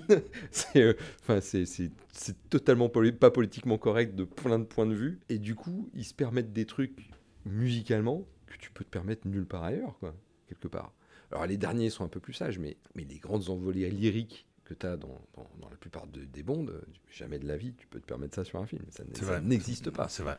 Enfin, je veux dire, euh, la scène du héros qui enlace, euh, enfin, quand il, enlace une femme euh, parmi d'autres et que tu balances des cordes plus énormes qu'énormes, jamais tu fais ça dans un film. Donc c'est, oui, c'est un espèce de plaisir coupable, c'est un espèce de truc où, tu te dis, je vais être putassier, mais je l'assume totalement et je vais y aller euh, jusqu'au bout, quoi. Et puis en plus, il faut quand même se dire un truc, les, les- les thèmes des bonds, ils sont tous euh, extraordinaires, quoi. Thématiquement parlant, euh, on va dire la période Barry en tout cas, euh, et puis même les David Arnold, je veux dire, il y a des, y a des, il y a des moments. pff, non, non, c'est un vrai terrain de jeu. Après, est-ce que j'aurais envie de faire un bond tel qu'ils sont aujourd'hui, avec ce que ça applique comme contrainte? Je me rappelle d'une conversation que j'ai eue avec Mathieu Alvado, l'orchestrateur avec qui je travaille, qui est un compositeur aussi. Un bon compositeur. Très très bon compositeur. Excellent. Excellent compositeur, c'est vrai. Qui m'expliquait qu'il était à Abbey Road pour enregistrer quelque chose et on- il apprend que Thomas Newman est en train de mixer un film à Abbey Road aussi. Et il dit Est-ce que vous pensez que je peux aller euh, lui dire bonjour Il se retrouve avec euh, Thomas Newman et donc il tape la discute avec Thomas Newman. Et ils se mettent à discuter un peu de détails techniques de la salle et tout. Et Thomas dit toujours la conversation lui dit euh, euh, En fait, Mathieu lui demande Mais comment comment t'as eu ce son de corde sur Séverine, en l'occurrence, sur, sur le Bond? Il dit Oh là là, m'en parle pas, sur Bond c'était une cata, il a fallu se battre pour avoir 60 cordes quoi. on parle de Thomas Newman, quoi. C'est-à-dire Ouais. que le mec a dû se battre pour avoir l'effectif de cordes qu'il voulait sur un Bond. Ça paraît surréaliste. Donc ça montre bien que même à ce niveau-là de notoriété et ce niveau-là de production, il n'y a rien qui est fait, quoi. C'est- C'est c'est compliqué tout le temps. Donc oui, le, le- le- le- faire un Bond, ce serait sûrement un, un truc assez incroyable à faire, je pense. Euh, mais euh, ouais. Bah, on sait jamais. Si quelqu'un écoute l'émission et que Oui. voilà, qui est pas content un- du score de Zimmer un pour le prochain. ah ouais, oui, c'est ça. J'ai un peu de doute quand même. Mais euh, je pense que la direction que va prendre Bond n'est pas forcément celle vers laquelle j'aurais envie d'aller. Ah, c'est pas sûr. Mais peut-être plutôt travailler avec Michael Bay? Tu sais pourquoi Tu- je dis ça Oui, bah oui, je sais bien pourquoi tu dis ça. Bah pourquoi pas Mais c'est ça aussi, c'est drôle à faire. Non mais voilà, c'est en fait c'est des films qui n'ont pas peur de ce qu'ils sont. Bond, euh, c'est un produit, c'est un machin, euh, c'est ce que c'est, avec bien ou mal, mais ça a pas peur d'être ça quoi. Et Michael Bay, ça a pas peur d'être ce que c'est. C'est-à-dire que c'est, on n'est pas là pour faire dans la finesse. N'empêche que c'est super bien réalisé, que tu as un travail de lumière de dingue, que enfin, les scènes d'action sont totalement euh, titanesques. Mais, Mais- mais- Olivier cherchait la transition en fait. Mais oui, euh, je sais élégamment. Mais, Euh, mais, mais voilà, mais c'est mais, mais, mais c'est mais c'est un- c'est marrant à faire. Enfin, je veux dire, euh, faut pas bouder son plaisir quand on fait du cinéma. Quoi. Quelle que soit l'intention qu'on ait au final, il, il- enfin, faut que ce soit un plaisir de faire ce métier. Hmm, c'est clair. Si si on fait un truc, on le fait, quoi. Voilà, on y va. On- Et du coup, tu l'as fait pour un film qui s'appelle Bad Toys 2. Exactement. Bon, c'est un court métrage. C'est quoi euh, Bad Toys 2 Parce que Ça sort la même année que Skyfall. Ouais. Donc, euh, Non, Bad Toys 2, c'est un projet assez dingue de deux réalisateurs avec qui j'avais déjà travaillé euh, auparavant, Nicolas Douste et Daniel Brunet, et qui viennent me voir en me disant voilà, on a un projet de, court métrage. C'est un truc un peu bizarre. On va refaire une scène de Bad Boys, mais en espèce d'animation avec quelqu'un qui joue avec ses jouets. Quoi. Et en fait, il faut respecter tous les codes de Michael Bay. Quoi. Et c'est est-ce que ça t'intéresse? Je dis bah oui, bien sûr. Enfin, mais, mais on n'a pas du tout, du tout les moyens d'enregistrer de la musique comme sur les Michael Bay. Et donc, j'ai essayé de faire le mieux possible avec. euh, des programmations. Mais le résultat est assez drôle. Et le, le- film, enfin le, court métrage a eu un succès euh, assez inattendu, au point que je crois qu'ils ont même été en discussion à un moment donné pour en faire un long. Et je suis pas sûr que, c'est- que ce soit faisable. C'était l'époque où il y avait euh, tous ces courts métrages qui devenaient des longs, genre le truc avec le Pac-Man géant. euh. Le court-métrage, pour le pour situer, c'est un mélange entre euh, les planches d'une BD, où les, la- c'est quand les personnages sont à l'intérieur de la voiture, c'est une planche de BD, et, et En fait, c'est quelqu'un qui l'extérieur, joue. Voilà, et l'extérieur, Voilà. c'est des, des- des jouets de voiture. Enfin, C'est voilà. ça, c'est un- c'est Ouais. quelqu'un qui joue avec des, des- des voitures et qui reproduit une espèce de poursuite de voiture. Et en fait, on... Voilà. Euh, c'est- c'est c'est assez bien fait, euh, Ouais. Surtout connaissant les moyens assez réduits qu'on a pour faire du Ils ont mis très longtemps à le faire. Euh, Oui, parce qu'il c'est- très En marrant. fait, il respecte toute la, toute Oui. la grammaire filmique des, des. Michael, des Michael Bay avec les caméras à ras du sol, euh, derrière le pneu, euh, etc. Donc, Voilà, sauf, que- sauf que bah, il y a des voilà. Legos qui tombent d'un camion Mm. et, et qui, qui font euh, Ouais, il y un a des, ch- il y a des carnage. oui, il y a des schtroumpfs qui se font ouais, il exploser. ouais, ouais, Il y a du bleu partout. Il y a du bleu partout, c'est ça. Voilà, et donc toi, tu as dû, pour euh, accompagner tout ça, faire une musique à la Michael Bay. Exactement. C'était très très drôle. Et c'est comment à, la, à la Bay Michael Bay, à la Hans Zimmer pour Michael Bay. C'est pas tant Zimmer que. euh, Ou alors, le, si, mais on parle du Zimmer des années euh, 90. Ah euh, ouais, ouais, voilà, c'est ça, c'est-à-dire que Bah oui. C'est le truc euh, orchestra surdimensionné qui, qui envoie de partout. Donc mon truc était plus effectivement un mix entre euh, du ça, c'est pas tellement un mix puisque en fait John Powell travaillait euh, à Mediaventure à l'époque et en fait je pense que c'est une influence Powell sur Zimmer ou l'association des deux. Et en fait c'est ce son là que je cherchais à retrouver. Mm. On, on sent la patte Powell euh, et, et la, et la patte euh, Gregson Williams aussi euh, et Badelt parce que Bah, les trois, le trio euh, Oui, qui travaille- bossait euh, dans et la fin des années et 90. Nick Lenny Smith aussi. hein. Oui, et puis et puis un peu un peu Jablonski, un peu Mancina, Voilà. tout ça. Mais ce côté euh, survitaminé, Ouais. euh, voilà, c'était c'était un peu l'idée du, du truc. Quoi. Voilà. Ouais, bah, je, je- vous pouvez aller voir le court métrage, il est sur, Il est sur euh, YouTube, Il est sur YouTube, oui. ouais. Bad Toys 2. Et surtout, vous allez pouvoir pour la première fois, en exclusivité pour Total Tracks, écouter Le morceau. le morceau, le score du, du- Ah oui. du cours complet, euh, sans les effets sonores du film. C'est vrai. Voilà. C'est tout fait à la maison, évidemment. C'est tout maison. C'est parti, On écoute ça. on écoute ça.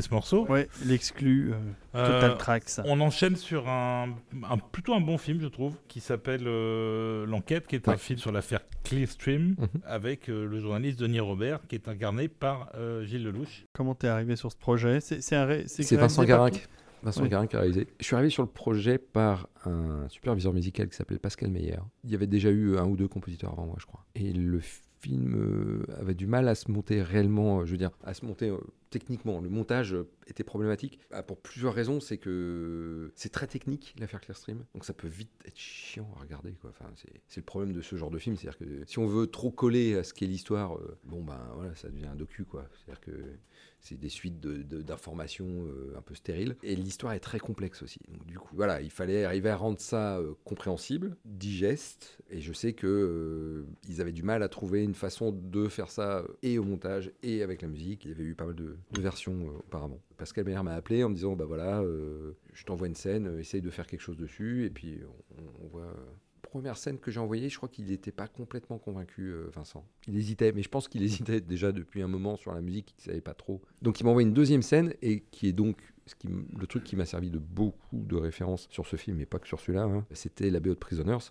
Et donc ce fameux drone de grave euh, qu'on entend quasiment tout le long du film, qui, bah, pour le coup, est très efficace dans Prisoners, et puis qui, qui caractérise le film, qui a défini un espèce de style aussi euh, sur ce genre de film. Mais du coup, il voulait ça, et je j'arrêtais pas de lui dire que pour moi, euh, c'était dommage de passer à côté du fait qu'on parlait avant tout d'une histoire d'un mec qui se fait broyer par un système. Donc on- est sur l'émotion de quelqu'un qui, qui essaie de, de- se battre contre un, contre un, ennemi euh, gigantesque qui, et, et- qui se fait totalement écrabouiller de partout. Et c'était ça qui m'intéressait. Et donc euh, j'ai proposé d'autres choses qui étaient un peu plus écrites. Et puis il m'a dit bon, écoute, on va, on va essayer, on verra. On n'avait jamais travaillé ensemble, donc il fallait qu'on apprenne à se connaître. C'est quelqu'un de très ouvert, euh, Vincent, et, euh, j'ai pris énormément de plaisir à, travailler avec lui. Mais bon, il, se, cherchait sur le film, il cherchait aussi des choses, il n'était pas sûr de son film. Et je pense que quelque part, le, truc de Prisoners, c'était un truc rassurant. C'était un film qui avait marché, c'était un truc qu'il aimait, et il le posait, et ça racontait rien de spécial, mais bon. Et il a fallu quand même que je lui montre que son film acceptait autre chose. En fait, c'était ça le, le- le plus, le, plus long. Mais c'est souvent ça le plus long, c'est d'arriver de, de- à convaincre que les images peuvent supporter telle musique. Que la musique peut, peut avoir euh, euh, quelque chose à raconter euh, qui ne mange pas spécialement l'image, mais qui amène autre chose. Je crois me souvenir qu'il y a une scène qui a été euh, qui a un peu changé le truc. Euh, Enfin, j'ai senti un changement euh, après. Et en fait, c'est un espèce de mini-clip où on entend la voix de Gilles Lelouch et on n'arrête pas de voir des scènes dans les banques où les mecs reçoivent les lettres et euh, c'est quoi ce délire Oui, ça, voilà. on appelle ça un montage en fait. Voilà, exactement. Et je lui ai dit, sur cette scène-là, j'ai- envie de faire un truc, laisse-moi essayer quelque chose. Je ne sais plus comment s'appelle le morceau dans la BO. C'est un truc assez actif finalement. C'est un peu un doigt d'honneur qu'il leur fait quand il fait la lettre. Il fait un espèce de doigt d'honneur à tous ces, toutes les banques en leur disant, euh, je vous ai bien niqué, euh, voilà, j'ai trouvé ça, ça, ça et ça. Et je voulais que la musique joue ça. Donc j'ai c'est un espèce de truc un peu enjoué finalement, et un peu actif, qui pas complètement raccord avec ce qui se passe à l'image, mais qui donnait un espèce de sentiment un peu euh, ta ta ta, je vous ai bien eu, machin. Et en fait, quand il a vu la scène, je me rappelle, il a fait un petit sourire, genre, c'est pas mal, quoi. Ça raconte un truc. Et en fait, à partir de là, il a commencé à se dire, bah allons-y, euh, continuons, quoi. Alors, il y a des moments où j'allais trop loin, il y a des moments où il me calmait trop, ou voilà. Donc, on, a, on essayait de trouver un équilibre. Jusqu'à ce morceau de fin, je vais te faire ta transition, qui à la base était prévu pour la dernière scène, où en fait, euh, embarqué dans mon envie d'écrire de la musique pour ce réalisateur, je lui ai écrit ce thème euh, en me disant voilà c'est la fin, on peut y aller et tout. Et je me rappelle on était genre à trois jours de l'enregistrement, on partait en Belgique et il vient pour valider le morceau. Et il me dit écoute euh, je suis très embêté parce qu'en fait euh, le morceau il est très très très beau mais ça marche pas du tout. C'est pas du tout ce qu'il faut sur la scène. Et là, j'ai eu un grand moment de peur quand même. Quoi. Et euh, je lui dis, bah écoute, euh, ok, très bien. Je lui dis, mais qu'est-ce qu'on fait alors du coup? Il dit, bah écoute, on va, on va reconstruire autre chose. Euh, tu peux pas repartir du thème que tu as fait ça, que tu as fait à tel endroit, et on va le réadapter, et on va le reconstruire sur scène. Et en fait, il a passé la journée avec moi. Je composais, et lui, il était avec son téléphone en train de faire un Candy Crush, je crois, un truc comme ça. Et en fait, toutes les 5 minutes, dès que j'avais un nouveau bout qui était fait, je lui disais, c'est bon Ok. Donc je faisais play, il regardait, il dit, oh, c'est super. Et puis on avançait, et on a reconstruit toute la fin comme ça. Et finalement, il m'a dit, par contre, le morceau, il est vraiment beau, il faudrait qu'on le garde. Et je dis, bah, mettons-le sur le générique de fin. Et en fait, c'est vrai, et il avait absolument raison. C'était beaucoup trop gros. Surtout que ce que je ne savais pas, c'est qu'il y avait toute une voix off à la fin qui expliquait tout un tas de choses et ça aurait pris trop de place. Par contre, ce qu'on a fait est beaucoup plus sobre sur la fin. Ça fonctionne très très bien. On a mis ce morceau-là sur la fin et en fait, ça fait une conclusion qui est intéressante. Qu'on est embarqué vers autre chose et euh, voilà, ça nous fait sortir du film euh, d'une façon un peu plus, euh, un peu plus aérienne. Parce que voilà, il, il jette l'éponge à la fin quand même. Quoi. Il, C'est ça, c'est ça, il a perdu. il a perdu. Ouais. Il a tout, il a perdu beaucoup. On vous a spoilé la fin du film, pardon, mais enfin la fin. Non, bah, la fin du film, tout le monde la connaît, puisque oui, tout le monde connaît l'histoire. Donc, euh, C'était méconnu. Euh, Donc, euh, donc on va écouter ça, ça s'appelle La justice et le chaos. C'est parti.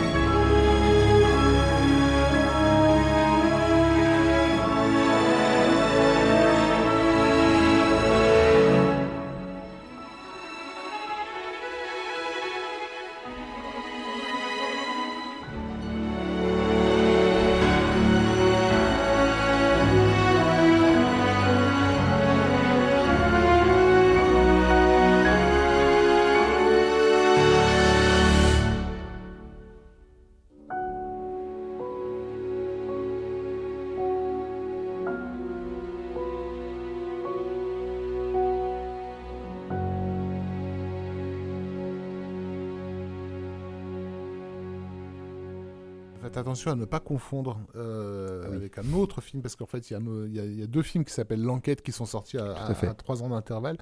Euh, donc il y a celui dont on vient de parler, de- qui date de 2015, mais on, a, on en a un de 2009, euh, dont le titre original est The International, qui est un film de Tom Tykwer avec euh, Clive Owen et, et Naomi Watts, et qui est pas mal du tout, qui porte aussi sur un scandale qui est celui de, de la BCCI.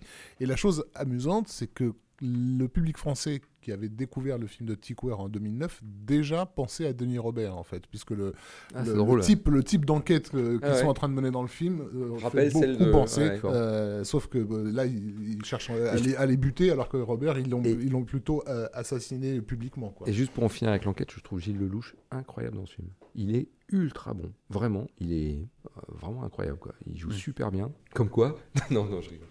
C'est un bon acteur, hein, non, mais, façon, mais, oui, oui, non, mais, mais le rôle là, lui va bien, coup, quoi. il est pas souvent dans des rôles comme ça, quoi. C'est un chouette film. Voilà, j'aime bien ce film. Hmm. Ce qui n'est pas le cas de tous les films que j'ai fait. Mais on ne dira pas lesquels. On dira pas lesquels. Du coup, on va passer du scandale financier européen à euh, la politique américaine avec un film que tu n'as pas fait, mais que tu, aurais bien, que tu- que tu aurais aimé faire. Un morceau que tu as choisi d'un film qui s'appelle Vice. Ah ouais. Réalisé par Adam McKay. Donc euh, sur l'histoire du vice-président euh, Dick Cheney et on va dire Vice-président des États-Unis. Voilà. euh, et, précisons. et toute la toute la période où il a travaillé au sein de de l'étoile noire. Moi, je trouve être personnellement un film un peu timide en fait, euh, mais, mais au sens où il cherche des Ah ouais circonstances atténuantes à certaines personnalités qui sont rien de plus que des criminels à mes yeux, que voire des criminels contre l'humanité pour certains. On a en fait en gros tout ce qui a mené euh, à, l'invasion, de l'Irak, etc., la destruction basiquement du Moyen-Orient, pratiquement voilà. Bon bref, et, et les intérêts qui ont que- qui sous-tendent. Alors film ultra euh, euh, monté, puisque donc c'est la patte euh, Adam McKay qui avait fait déjà The Big Short, hein, qui était un film là pour le coup vraiment surprenant à l'époque de sa sortie euh, dans son travail de J'ai montage. hésité entre voilà. les deux, hein. Ouais. Pour, nous, pour, pour essayer de nous expliquer des, des- des- une complexité euh, économique euh, à laquelle on n'a pas forcément accès. Là, ils retentent la même chose avec Vice, mais cette fois-ci sur la géopolitique. Et donc la musique est de Nicolas euh, Brittle. Et, et qu'est-ce qui te branche hein, là-dedans, dans le travail avec Adam Je trouve que c'est- euh, dans la nouvelle génération de compositeurs qui arrivent, c'est c'est ce que j'ai entendu le plus brillant, je crois. À chaque score, il est surprenant, quoi. Il fait penser à, à- à Benjamin Wolfish. quoi. C'est un peu le même type. C'est pas du tout la même musique, hein, mais ça me fait un peu. C'est un peu le même type de personne. Des gens qui incorporent tous les langages sans trop se poser de questions, mais qui ont un, on sent ils ont un, bagage classique très très très euh, solide. Donc il y a une vraie rigueur d'écriture. C'est super plaisant à écouter. C'est- très rigoureux dans l'écriture et en même temps c'est très frais dans son dans l'approche de qu'est-ce que je fais de, le- de- de la musique quoi. Sur Moonlight, il, il- il- il a pris des, des sons de hip-hop qu'il a transposé deux octaves plus bas pour faire des espèces de magma sonore bizarre. Enfin, il a des sons à l'envers. Il n'a pas de limite quoi. Il y a à la fois euh, le bagage classique très présent avec la rigueur d'écriture que, que je trouve admirable et aussi l'incorporation d'éléments de langage actuels, de musique électronique, de rap, de, à peu près tout ce que la musique propose aujourd'hui. Et c'est vrai que j'hésitais entre Big The Big Short et Vice. Euh, dans The Big Short, j'adore par exemple euh, Redemption at the Red Table avec euh, ce truc de piano, une espèce de boucle de piano qui modifie avec des échos, avec des. Enfin, c'est super étonnant parce que c'est un mélange de plein de langages quoi. Et, euh, mais quand j'ai entendu Vice la première fois, ça m'a bien remué. Il y a, peut-être aussi un, un fait intéressant qui c'est que euh, ces, ces- ces types de films là dont on parle, les films d'Adam McKay, enfin ces deux-là, ne sont pas des films qui s'adressent forcément à tous les publics. C'est plutôt Mm. des films que je qualifierais d'urbain, public euh, de middle class, on va Mhm. dire, qui du coup est sevré d'images, de récits et de musiques diverses aussi. Et, et du coup, il y a aussi l'idée de pas les faire chier euh, avec, avec des, des- des styles musicaux qu'ils connaissent par cœur et qui trouveraient justement redondants. euh, un peu de ça en fait. C'est hein. possible. Ouais. Ouais, ouais. C'est possible que ce soit ça. Je je j'ai jamais fait cette analyse. euh, J'ai jamais poussé l'analyse aussi loin, mais parce que tu travailles que ouais, sur ouais. des films de populo Oui, euh, qui sortent sous les bras, voilà, c'est tout. oui. Bah, en même temps, Brittel, Brittel a, pas a cette réputation-là. hein. Il a plutôt une aura de, de mec élevé euh, au conservatoire Ouais. qui fait plutôt du film indé ou du film d'auteur.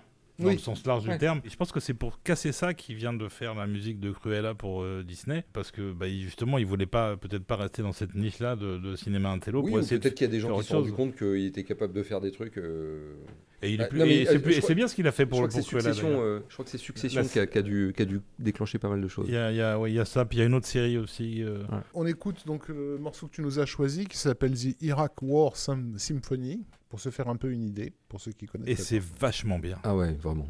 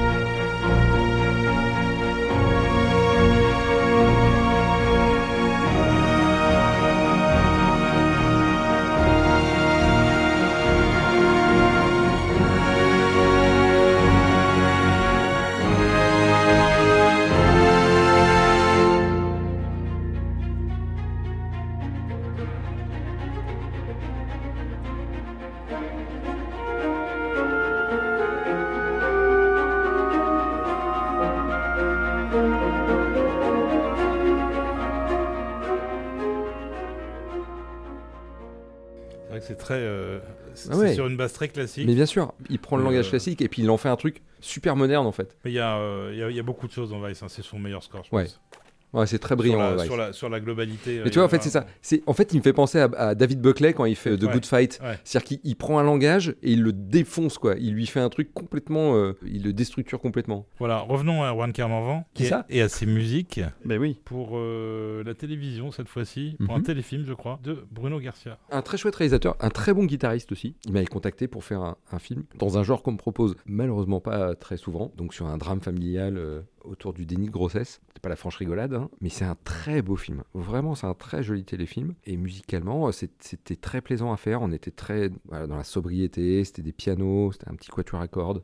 C'était des choses très simples. Ça fait un petit moment que j'ai terminé un deuxième téléfilm avec lui qui s'appelle Pour te retrouver qui devrait passer sur M6 au mois de septembre. C'est sur un enfant autiste qui disparaît. Je crois qu'on n'a pas mentionné le titre. Euh, Non, Bah, mais on va le faire. C'était euh, l'enfant que je que je n'attendais n'attendais pas. L'enfant que je n'attendais pas pour France Télévisions. ouais. Voilà. On va écouter ça, l'enfant que je n'attendais pas. Ça aussi, c'est une exclue. Ouais.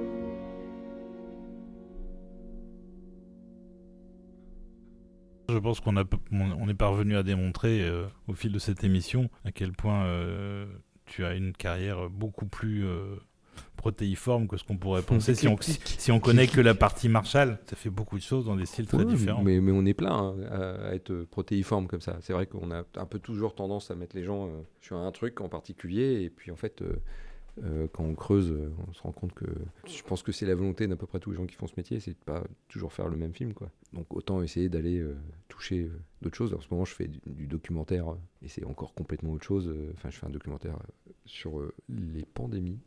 Hum, sympa. Ça va être super sympa. Super sympa. Ah, Les images sont magnifiques par contre. Mais, euh, mais la, la musique a absolument rien à voir avec tout ce qu'on a pu évoquer avant.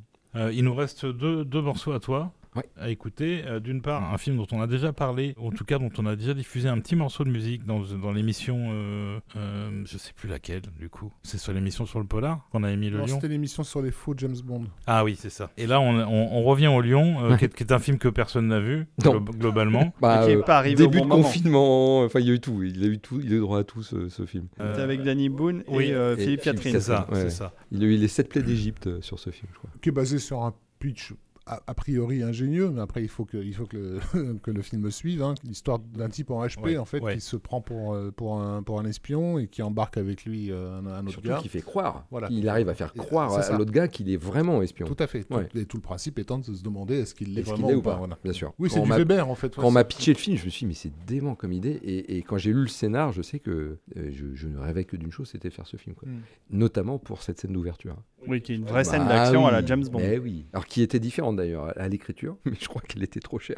La version écrite, elle était trop chère à tourner. C'était en gros la même. Il y avait un jeu, il jouait au basket sur un toit d'un immeuble. et il y avait une bombe dans un ballon de basket et à un moment il faisait péter tout le truc de l'immeuble. Enfin il y avait un, il y avait un truc gigantesque. Die Hard, quoi. Ouais, c'était ça. Mais la scène d'ouverture elle est très chouette. Elle, elle- elle est, je trouve qu'elle est malgré tout euh, vachement réussie. Et, euh, mais euh, voilà, c'est comme ça. Ça n'a Voilà. pas marché. Donc le film n'a pas marché, la musique est vraiment, vraiment très, très bien. On écoute ça.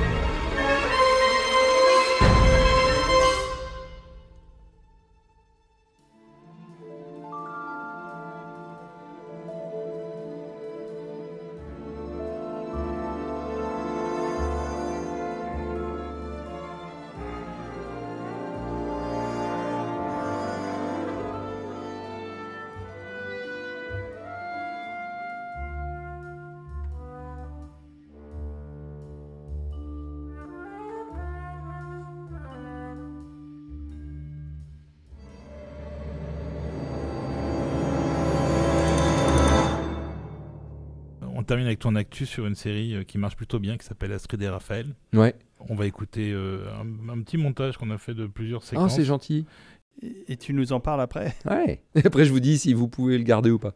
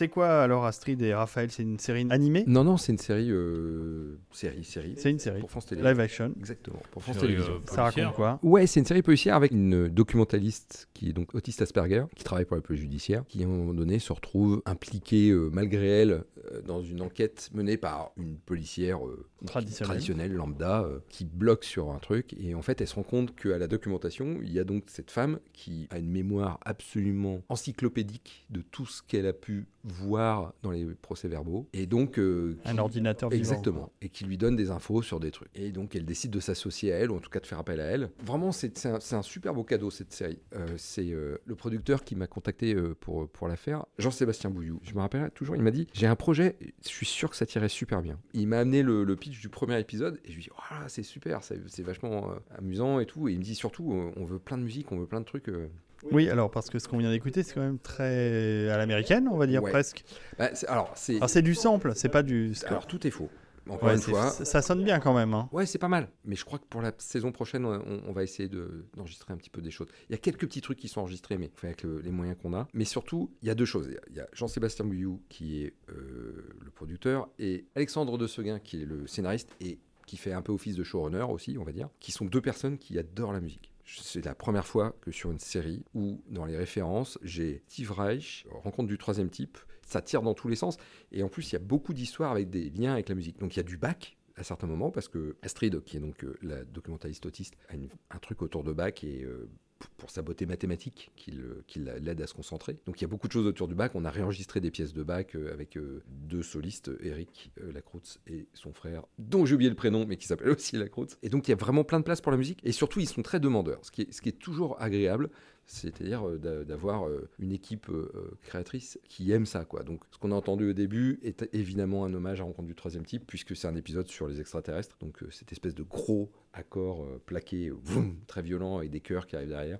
C'était un petit hommage à- à- au score de Rencontre, À l'ouverture à de Rencontre. Du troisième type. J'ai un épisode où, clairement, le scénariste m'a dit alors, ça, c'est l'épisode Tintin comment réinventer un peu le style Tintin dans une série euh, policière euh, française. Le morceau qui s'appelle Goat, qui fait partie du montage, qui est euh, un truc un peu euh, façon euh, 500, qui est euh, sur un, un épisode sur la sorcellerie. Donc euh, on voulait des trucs un peu sataniques et tout. Bon, voilà, il y, a- il y a plein de pistes qui en plus sont super agréables. à- à- Il y, a il y a des choses sur l'alchimie, il y a- il y, a des maisons hantées. il y a- et c'est des- vraiment des pistes intéressantes à, à explorer musicalement. Et je suis en plus avec des gens qui n'attendent que ça. Donc euh, du coup, c'est vraiment, vraiment un plaisir de travailler sur cette série. Et on s'amuse énormément. Vivement la saison ouais, la saison 3. Même Ah, saison 3, saison pardon. 3, qui doit être en tournage bientôt et qui sera en post-production aux alentours d'octobre, je crois. Je le dis parce que David ne l'a pas dit, mais euh, l'idée de, de faire cohabiter un flic avec euh, un ordinateur vivant, Oui, et c'est Holmes et Yo-Yo, euh, Oui, c'est vrai. une série des années vrai. 80 que David regardait en, Mais bien sûr. en culotte courte et euh, en, Oh, je- avec elles, ce- avec- en suçant ses glaces. elles étaient pas si courtes, c'est les culottes, mes culottes dans les années 80. Ça existe ça?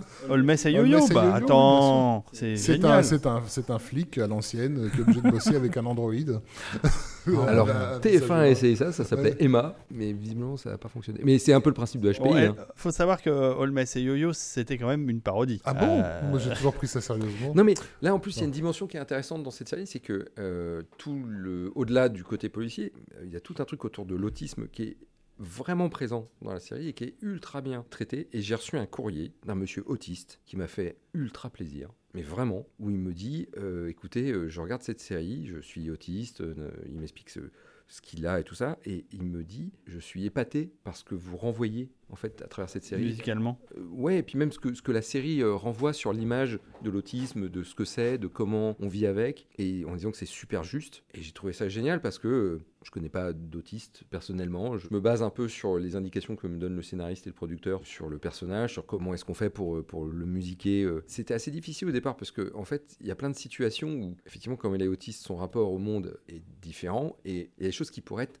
drôles. Et d'ailleurs, il y a des scènes qui sont drôles, vraiment mais on peut pas les traiter comme de la comédie. On peut pas y aller euh, comme ça. Donc il y avait un, langage à trouver pour être à la fois tendre avec elle, sourire au moment où elle fait des choses qui sont euh, un peu décalées par rapport à ce qu'on pourrait voir, et en même temps, il faut pas se moquer d'elle, il faut l'accompagner. Et en fait, toute la série travaille beaucoup aussi sur comment le fait de se retrouver impliquée dans ces enquêtes-là l'ouvre sur le monde et elle découvre plus ou moins ce qu'est l'amour, ou en tout cas quelque chose qui y ressemble, avec un, un- un jeune homme qui est japonais. Et donc parmi mes références, j'avais Sakamoto.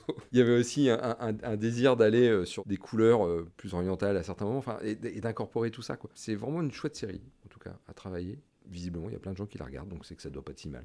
Oui, ça, ça, ça sonne bien en tout cas. Voilà, donc Astrid et Raphaël euh, sur France 2. Bah écoute, on arrive au bout. On n'a pas mis tout ce qu'on voulait, évidemment, parce qu'on pouvait pas tout mettre. Non, autant On peut dans, jamais tout mettre. autant dans les morceaux qui ont influencé ou qu'on- que, que aime particulièrement que dans les- ses propres musiques. On a un blind test quand même. Si vous trouvez, vous gagnez une partition signée par Erwan. Euh, par contre, bon courage pour trouver. C'est une musique signée Erwan Carmorvan pour un projet télévisuel ou cinéma. On vous en dira pas plus. J'ai peur. À vous fait. de jouer. J'ai peur de ce que tu vas mettre. Tu te souviens plus que c'est en fait je qu'on. En a. Bref, donc on, euh, on écoute ça. euh, Vas-y.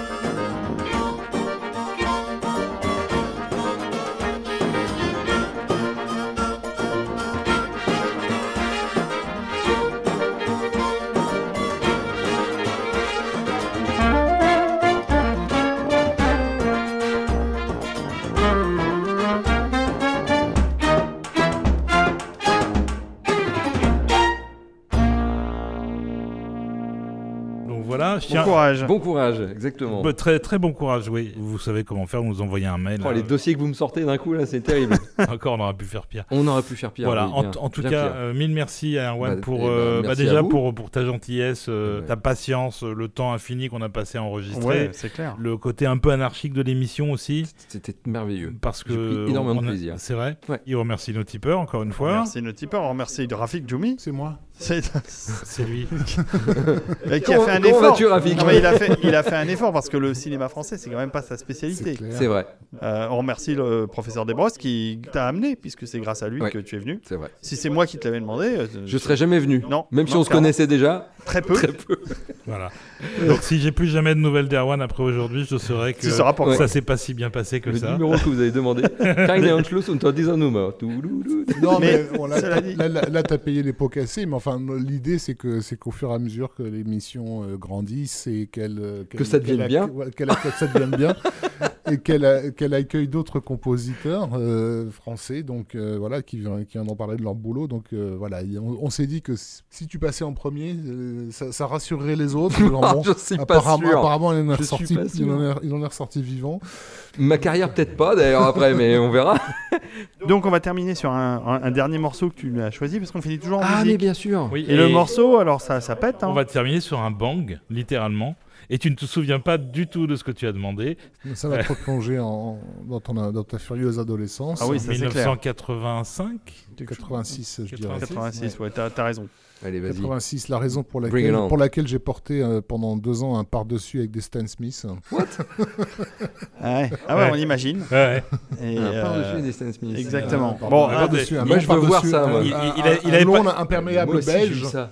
Avec des Stan Smith. ouais. Bah oui. Mais, mais Tu sans- l'as eu sans- aussi Ouais. Bon, bah, on a eu la même le long, adolescence. et moi, il était, il était pas belge, il devait être euh, kaki, je crois. Ils vont deviner, on se quitte avec et ils connaissent tous. Allez, on, on se quitte avec ça. Allez, à bientôt les amis. Merci Salut. à tous. Bise.